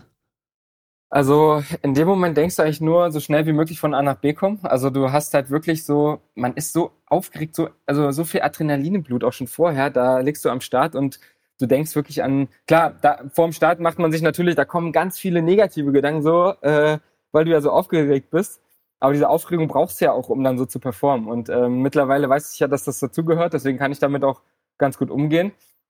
Aber im Rennen selber denkst du wirklich nur jetzt so schnell wie möglich von A nach B und ähm, alles rausholen, was geht. Also man denkt da jetzt nicht irgendwie an irgendwelche anderen Sachen. Also man ist da völlig, hm. also im Fokus. Le Fokus auf genau das. Das ist ja das Schöne, so das Fokus auf das Hier und Jetzt. Was kann ich jetzt in dieser Sekunde, in dieser Millisekunde tun? Äh, um halt als Erster oder wie auch immer ins Ziel zu kommen. Also es ist immer der Fokus aufs, aufs Jetzt. Also sprichst du dann im Kopf mit dir selbst und sagst, zieh, zieh, zieh die ganze Zeit oder, oder denkst einfach nur so, ähm, 200 Meter geschafft oder, weißt du, wie ich meine so? Weil ich denke halt immer, ja, das, das, ich kenne es halt nur von meiner zum Beispiel Sporteingangsprüfung. 3000 ja. Meter Lauf und ich bin halt kein Ausdauersportler ja. und ich habe halt immer nur die Runden gezählt und ich habe immer nur runtergezählt, okay, jetzt noch sieben Runden, jetzt noch sechs Runden, jetzt noch fünf Runden, immer so, weißt du, so, dass wann wann bin ich endlich durch, wann ist es endlich vorbei? Äh, ja, also ich glaube, das ist eher unterbewusst dann auch einfach, ne? Also klar am Anfang so, wenn du so die ersten Wettkämpfe hast über 2000 Meter, dann guckst du natürlich eher mal bis jetzt, äh, wo, wo liegt man jetzt? 500 Meter, 1000 Meter, 1500 Meter. Man hat das aber immer auf dem Schirm. Also du weißt eigentlich aus dem Augenwinkel ungefähr, wo du bist. Und ähm, ähm, klar, und dann weißt du, okay, noch 500, okay, jetzt geht's bald los mit dem Endspurt. Also du hast ja auch einen gewissen Rennplan, eine Renntaktik, die du einhältst. Das ist wie so ein Gerüst, wo du dich dran festklammerst ähm, und sagst, okay, äh, egal was hier passiert, das versuchen wir erstmal so durchzuziehen. Und je nachdem, was sonst passiert, passen wir uns irgendwie an und versuchen dann noch was anderes zu machen. Äh, aber das sind ganz viele Sachen, die, finde ich, irgendwie so unterbewusst passieren. Also äh, das Bewusstsein ist so komplett einfach nur starr nach vorne gerichtet und einfach nur äh, ja, Umsetzung dessen, was man im Training geübt hat. Einfach so, so das, was man geübt hat, so gut wie möglich jetzt um, umsetzen. Mhm. Und der Steuermann, der gibt wahrscheinlich auch fast die ganze Zeit irgendwelche Kommandosignale und so, oder? Genau, das ist halt auch echt der krasse Unterschied jetzt zum Vierer oder zum Zweier, wo du den so einen nicht hast. Da muss halt jemand aus dem Boot immer Ansagen machen und die fallen natürlich dann spärlich aus, weil der ja auch aus der Puste ist. Dann werden nur so, so äh, minimale Sachen angesagt, wie jetzt zum Beispiel Zwischensport oder ähm, wie, wo wir liegen vielleicht auch mal oder so. Aber der Steuermann, der redet eigentlich ununterbrochen durch, von Anfang bis Ende. Also der ist eigentlich die ganze Zeit nur am, am Quasseln, weil der halt sowohl motiviert als auch äh, technische Sachen sagt, ähm, ähm, wo wir liegen ähm, im Verhältnis zu den anderen Booten, ähm, welche Streckenabschnitt wir jetzt sind. Also der, der macht halt wirklich einem so ein, der schnürt so das Komplettpaket, dass man sich wirklich nur noch aufs Rudern konzentrieren muss und nichts. Ja, und steuern tut er auch noch. Das heißt, es muss auch keiner aus dem Boot steuern. Ähm, und dadurch äh, ist es halt, ja, ist, kann man noch mehr im Hier und Jetzt sein, weil man sich nur darauf konzentrieren muss, da jetzt äh, gut zu rudern und viel zu ziehen. Ja, okay, weil das wollte ich mich gerade auch sagen, wenn der da die ganze Zeit irgendwie äh, was sagt oder Input gibt, wahrscheinlich hörst du auch dann nur ihn und alles andere kannst du ganz gut ausblenden, dann ähm, kannst du noch so ein bisschen mehr so genau. loslassen insgesamt, einfach nur noch machen. Voll. Und ich, ich sage das auch, sage ich auch mal so, der hat sich, oder der Störmann, der, ich, der, der bohrt sich so in die Köpfe der Ruderer rein. Also der, der versucht sich auch, der versetzt, versetzt sich auch in die Köpfe der Ruderer rein und versucht dann irgendwie auch so, die zu greifen. Also der weiß auch, wann es wo, wie am meisten wehtut schon, ähm, ab wann man in den Tunnel kommt der, der weiß das alles und, und dadurch hilft er einem auch total. Ähm, weißt du, wenn er jetzt sagen würde, es sind noch 500 Meter, sagt, los, jetzt zieht mal hier, es kann doch nicht sein, dass ihr schon nicht mehr könnt. So, dann würdest du ja denken, so, ähm, halt die Klappe, ähm, gehen wir nicht auf die Nerven, wir sind hier alle voll kaputt. Sondern der macht das halt schon super geschickt und sagt halt, ähm, ja, ich weiß, jetzt brennt's am meisten, aber wenn wir jetzt hier durchgehen, dann schaffen wir das und halt solche Sachen. Ne? Mhm. Also der ist da, ähm, und der bohrt sich dann so mit seinem, mit seinen Ansagen, bohrt er sich so in deinen Kopf rein, dass du dass das gar nicht, das Gefühl, dass du nicht mehr kannst oder dass du aufgeben willst oder ähm, irgend sowas, selbst wenn du komplett kaputt bist, das, das kommt nicht so in deinen Kopf, dass du es machen würdest, weil du halt einfach, weil der das halt vorher so im Keim erstickt. Also dann spielt der Steuermann natürlich auch eine super wichtige Rolle und ähm, Absolut. muss sich dann wahrscheinlich auch in dem Bereich aber auch echt ähm, weiterbilden und auch informieren, eben wie er oder halt seine eigenen Erfahrungen machen, wie er die Leute da auch äh, am besten motivieren kann und ist wahrscheinlich dann auch von Boot zu Boot und von Steuermann zu Steuermann auch unterschiedlich, oder? Total. Also das ist komplett unterschiedlich. Auch international gesehen. Also ich glaube ähm, nach wie vor, dass wir den besten Steuermann haben in Deutschland, äh, den die Welt hat zurzeit.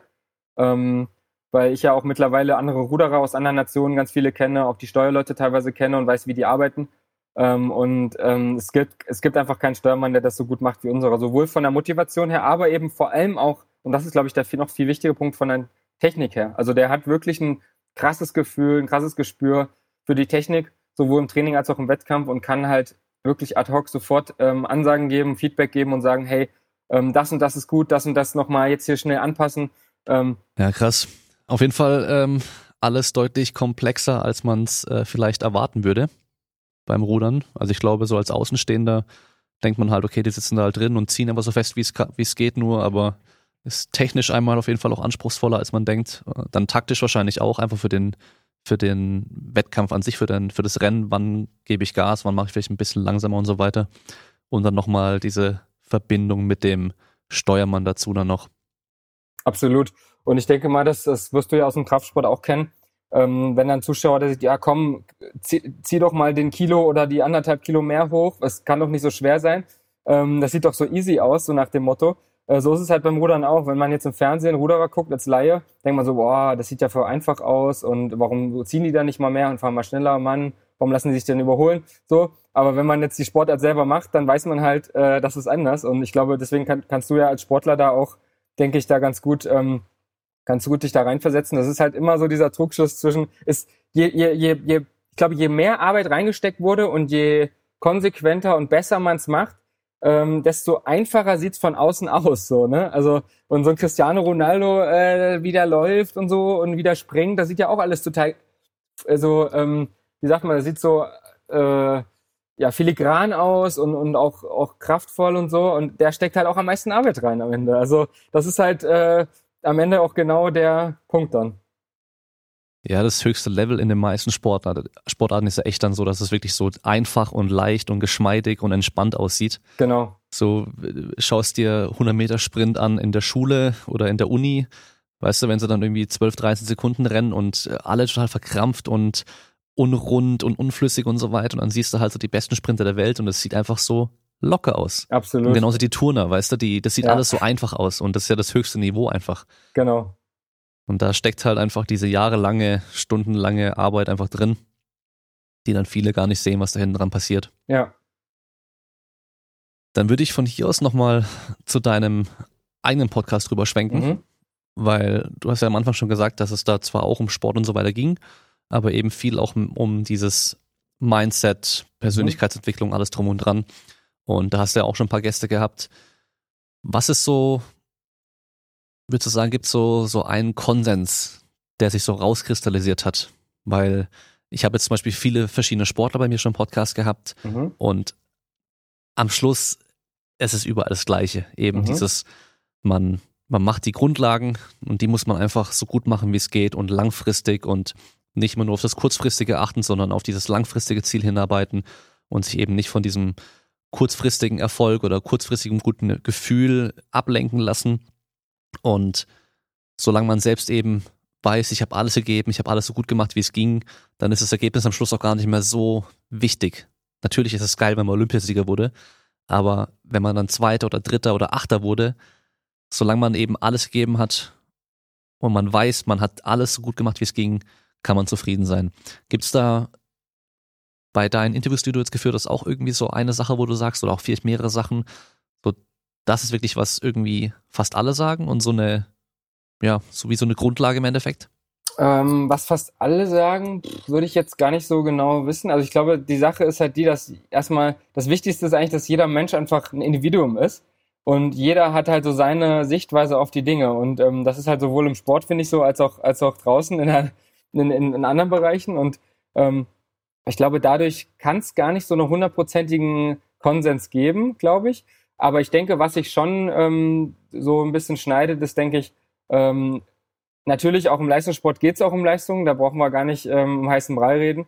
Aber dass es extrem wichtig ist, eine gewisse Freude dabei auch zu empfinden, auch an diesem täglichen Arbeiten. Also wirklich dieses, ähm, natürlich gibt es auch Tage, wo ich morgens nicht so gut rauskomme und trotzdem mich zum Training schleppe und die Trainingseinheit dann durchziehe, so gut wie möglich, auch wieder so gut wie möglich, aber dann auch zu akzeptieren, dass es solche Tage gibt, aber auf der anderen Seite so eine gewisse Grundfreude zu spüren, an diesem Ziel zu arbeiten, sodass einfach der Weg dahin schon so eine geile Erfahrung war, ähm, dass das Ergebnis natürlich zwar auch wichtig ist, aber ähm, du dann am Ende, wie du gerade gesagt hast, auch damit leben kannst, wenn das vielleicht nicht ähm, nicht hundertprozentig so läuft, wie du dir das vorstellst, weil das ist auch äh, bei anderen Dingen so. Es läuft nicht immer alles so, wie wir uns das vorstellen, sondern wir müssen uns auch auf auf, auf, auf Situationen einstellen, die nun mal äh, anders kommen, als wir sie uns die gerne wünschen. Und da halt möglichst schnell mit umgehen lernen. Und deswegen glaube ich halt, dass es diese zwei Komponenten halt sind. Also einmal auch wirklich diese pure Freude ähm, an, an dieser Sportart, jetzt gerade bei mir zum Beispiel, an, an diesem Training, auch die Freude daran, sich äh, persönlich da äh, auch weiterzuentwickeln, nicht nur körperlich oder technisch, sondern eben auch wirklich persönlich, von der Persönlichkeit. Und ähm, das sind schon Sachen, die viele da auch, ähm, viele meiner Gäste auch äh, so sagen.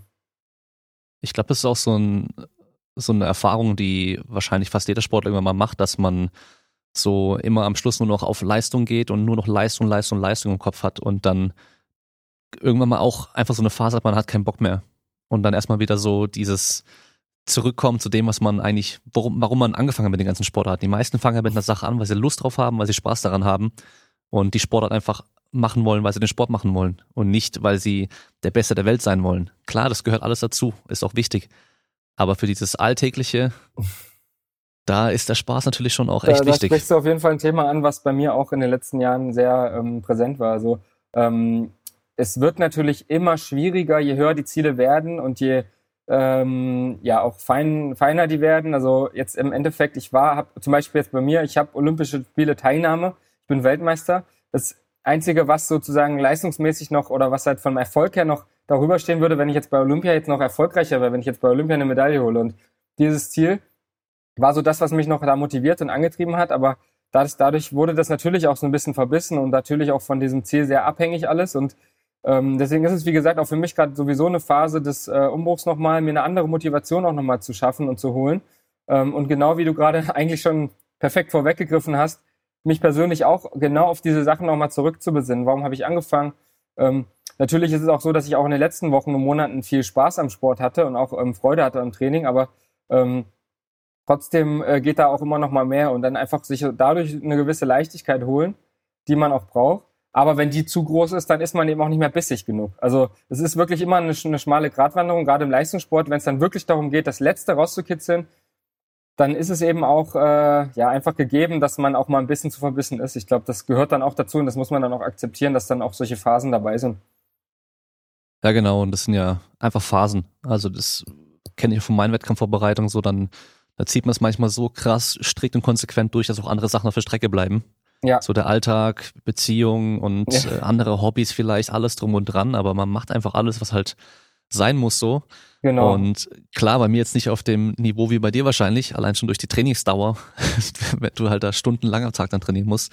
Ähm, aber trotzdem, dann braucht man eben auch mal das andere so.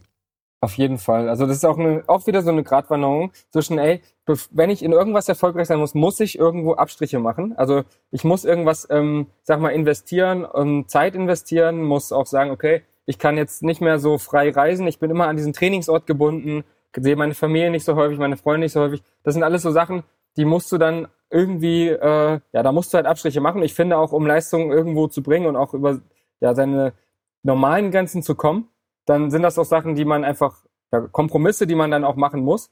Aber es darf natürlich auch nicht komplett hinunterfallen, weil ähm, das habe ich auch gemerkt, so, ähm, das, das ist, da ist auch jeder Mensch einfach unterschiedlich.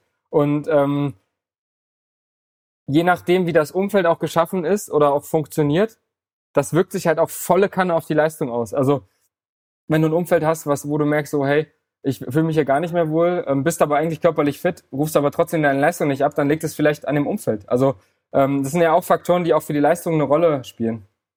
Hm, ja. Ja, und auch an deine, deine sozialen Kontakte, wie unterstützen die ja. dich und so weiter. Da, da, spielt ja so viel mit rein. Absolut. Also die ganze Umwelt. Ja. ja. Also Training ist dann nur eine kleine Komponente eigentlich sogar am Schluss. Ja. Darf man echt nicht unterschätzen. So, dann würde ich langsam mal zum Ende kommen. Mhm. Und hier im Podcast hat sich so etabliert, dass mein Gast zum Schluss nochmal das Wort bekommt. Ich sag dir nicht, was du sagen sollst, ich stelle dir auch keine Frage mehr, du kannst einfach raushauen, was du willst. Kleiner Tipp natürlich, wenn du keine Ahnung hast, was du jetzt sagen sollst, was würdest du dir selbst mit auf den Weg geben, zu Beginn deiner Trainingskarriere vielleicht oder als du kleiner Junge warst oder so, was du in der ganzen Zeit seitdem einfach gelernt hast? Ähm,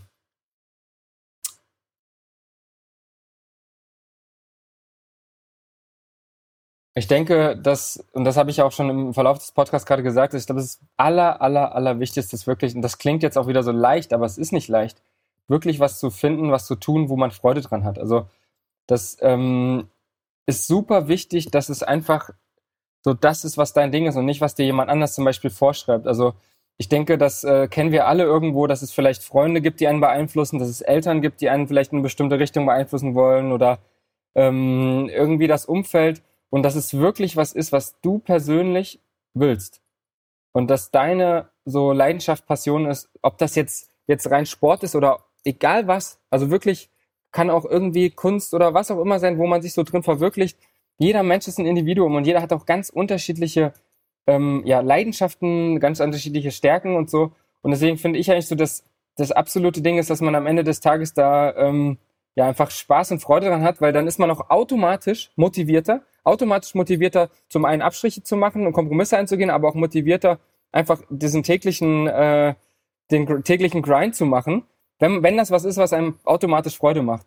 Und das ist deswegen eigentlich so mein, mein absoluter Tipp wirklich an jeden. Versuch, natürlich ist es auch immer nicht, nicht so einfach. Ich sage ja, das ist nicht, nicht, es ist leichter gesagt als getan, aber versuch, deinen Gefühlen nachzugehen, dein, dein, ähm, ja, was, äh, was dein Gefühl dir sagt, was das Richtige ist, versuch das zu tun und dich dabei auch so ein bisschen zu emanzipieren, eben sowohl von Freunden als auch von Familie, ähm, die vielleicht was anderes von dir erwarten oder vielleicht was anderes ähm, ähm, gerne hätten, was du machst, sondern hör auf dein Herz und geh so deinen eigenen Weg. Also das ist wirklich, ähm, da sind jetzt viele Floskeln drin, aber das ist wirklich so das, was mir persönlich einfach da am meisten am Herzen liegt, ähm, was ich auch selber gemerkt habe, ähm, das gibt einem dann so viel und du kannst dich dadurch dann auch persönlich so weiterentwickeln und, und merken einfach, wie viel im Leben einfach möglich ist, ähm, wenn du da wirklich so deinen eigenen Weg mitfindest. Und äh, wie gesagt, das ist ähm, nicht einfach. Das ist, glaube ich, auch ein lebenslanger Prozess irgendwo. Also vielleicht, ähm, vielleicht ist Rudern auch nicht hundertprozentig meins, äh, sondern es ist vielleicht noch was ganz anderes, was noch viel, was ich noch viel geiler finde. Ähm, das ist so ein lebenslanger Lernprozess in meinen Augen. Aber wenn man so selber auf seine Intuition hört und auf sein Gefühl, dann können da äh, tolle Dinge passieren. Du hast jetzt gerade zum Schluss das noch angesprochen, weil das hätte ich nämlich noch reingeworfen. Äh, die Sache, für die du jetzt gerade brennst, das muss nicht mehr die gleiche Sache in fünf oder zehn Jahren sein. Absolut. Und da, da, da sieht man dann auch teilweise Leute, die dann wirklich so ein schlechtes Gewissen bekommen, weil sie irgendwann einfach die Leidenschaft dafür verloren haben und denken, sie, ähm, ja, ähm, ah, wie sagt man, ähm, lassen Leute dann im Stich oder sowas, weil, weil sie dann mhm. mit der Sache aufhören wollen oder so. Mhm. Aber Voll. ich habe das genauso schon durchgemacht. Ich habe, als ich in der Schule noch war, habe ich meinen Sport gemacht und ich habe mit meinem zu meinem Kumpel damals immer gesagt und er auch, ich kann mir niemals vorstellen, damit aufzuhören. So. Und ja. irgendwann war es einfach vorbei. Also nicht, weil ich musste, aufhören musste oder sowas, sondern einfach, weil ich hatte einfach nicht mehr so Lust drauf. Ich hatte keinen Bock mehr so wirklich. Ich ja. mache zwar jetzt auch immer wieder noch so, aber so wie damals, als ich rund um die Uhr an diesen Sport denke und da irgendwie was machen möchte und so weiter, das habe ich einfach nicht mehr. Ich habe jetzt andere Sachen. Ja, und das, das ist vollkommen ist, ich, okay. Voll. Und äh, der, der Punkt ist halt der, dass das, das ist auch in unserer, ich sag mal so Gesellschaft oder so, ähm, ist das so ein bisschen verankert. So, hey, bleib so wie du bist, bleib so wie du bist. So, aber du bleibst sowieso nicht so wie du bist, weil das ganze Leben ist ein Prozess und ähm, die einzige Konstante ist die Veränderung. Das heißt, es ist ganz normal, dass du dich veränderst, dass dein Umfeld sich verändert, ähm, dass die Welt sich verändert.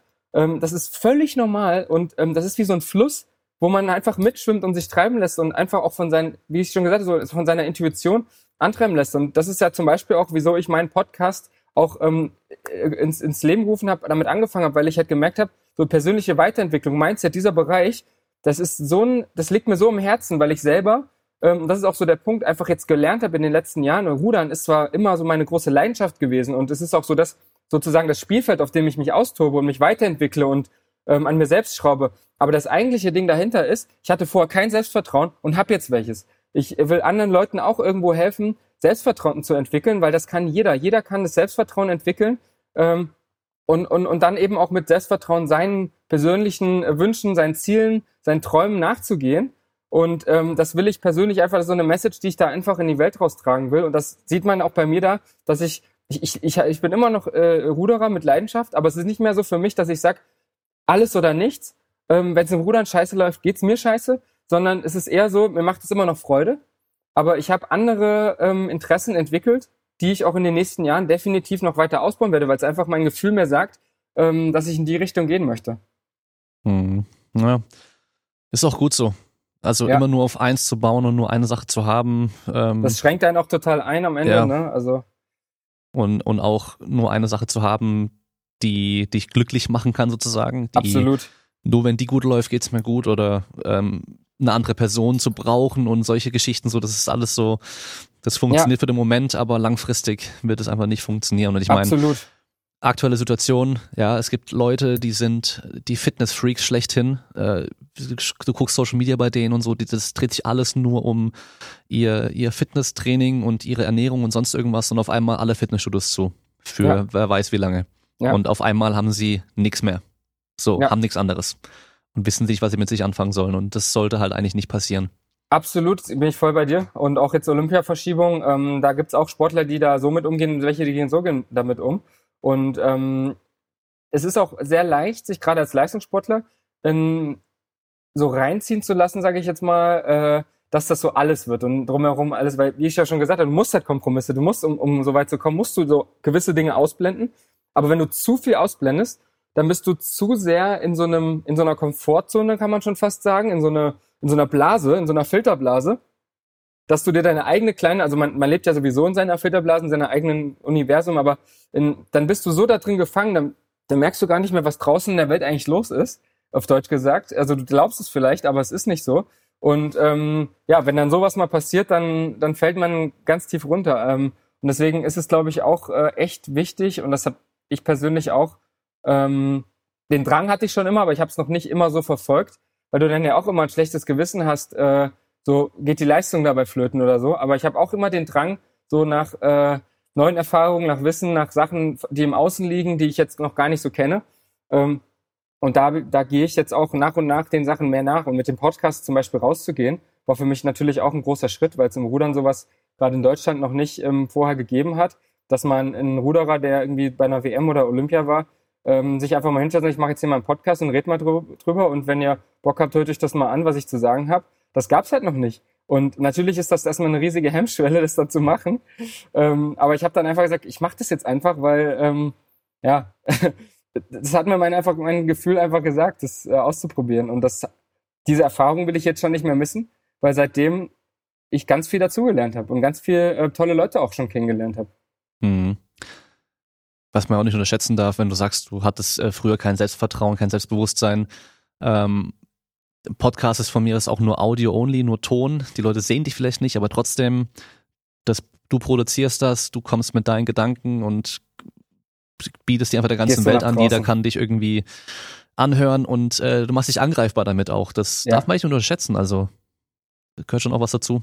Absolut, ja. Ich meine, und du, du sprichst ja auch aus Erfahrung. Also und äh, da gehört dann eben auch ja, Selbstvertrauen dazu und auch so, ja, einfach auch so ein bisschen die, das Vertrauen darin, dass man jetzt nicht jedem gefallen muss, mit jedem befreundet sein muss, sondern dass es auf jeden Fall auch Leute gibt, die einen äh, nicht mögen, die das, was man erzählt, nicht mögen, die einen persönlich vielleicht nicht mögen und damit dann auch zurechtzukommen und sagen, hey, ich habe mein Umfeld, ich habe meine meine Freunde ähm, und egal was da draußen jetzt für ein Feedback kommt, äh, mir ist sowieso am wichtigsten, was meine Freunde dazu sagen, meine Familie. Ähm, aber ja, das sind dann Schritte, die sind dann auch Prozesse, die die man da geht. ja, auf jeden Fall. Dann sag mal noch an, wo kann man deinen Podcast hören, wie heißt der Podcast und äh, wo kann man sonst noch was von dir sehen? Also mein Podcast heißt ähm, Game Changer, Mindset eines Weltmeisters. Den kann man derzeit auf iTunes und Spotify finden. Ich äh, versuche das aber auch nochmal auf die anderen Portale mit hochzuziehen. Und ähm, dann kann man mich ganz normal auf Instagram Max Planer finden. Da mache ich eigentlich am meisten. Facebook ähm, auch. Und ähm, dann habe ich auch noch eine neue Homepage maxplaner.de. Da kann man mich auch finden. Okay, sehr gut. Kommt natürlich alles wieder in die Shownotes unten rein. Das heißt, ihr könnt einfach da unten reingucken, können dann da draufklicken. Den Podcast verlinke ich auch. Und ähm, wenn ihr den Podcast anhört und ihm eine Bewertung da lasst, dann könnt ihr direkt noch sagen, dass ihr vom Kraftraum-Podcast kommt. und äh, dann. Ganz genau. Erstmal vielen Dank für deine Zeit. Ja, vielen Dank an dich. und vielleicht hast du ja noch Mach mal, mach mal lieber nach der Aufnahme noch ein kurzes Feedback über meine äh, Inter Interviewer-Fähigkeiten. Äh, also ich glaube, Journalismus kann man das ja wahrscheinlich nicht nennen, aber ähm, wobei, das glaube ich, so Journalismus der Neuzeit, oder? Dazu zählt der Podcasting eigentlich schon mittlerweile. Auf jeden Fall. Ich meine, es lockert sich ja auch alles gerade so ein bisschen und ähm, so, das ist alles nicht mehr so strikt getrennt, glaube ich. Also ja. es ist einfach auch, es gibt ja auch sowohl Podcasts zum Beispiel ja auch schon von, von Nachrichtensendern, aber auch welche, die dann doch trotzdem unterstützt werden von Firmen und so. Also ich glaube, ja. ähm, das geht alles in, verschwimmt langsam so ein bisschen alles. Ja, auf jeden Fall. Gut, dann sind wir am Ende für okay. heute. Vielen Dank fürs Zuhören, bleibt stark. Ciao. Tschüss.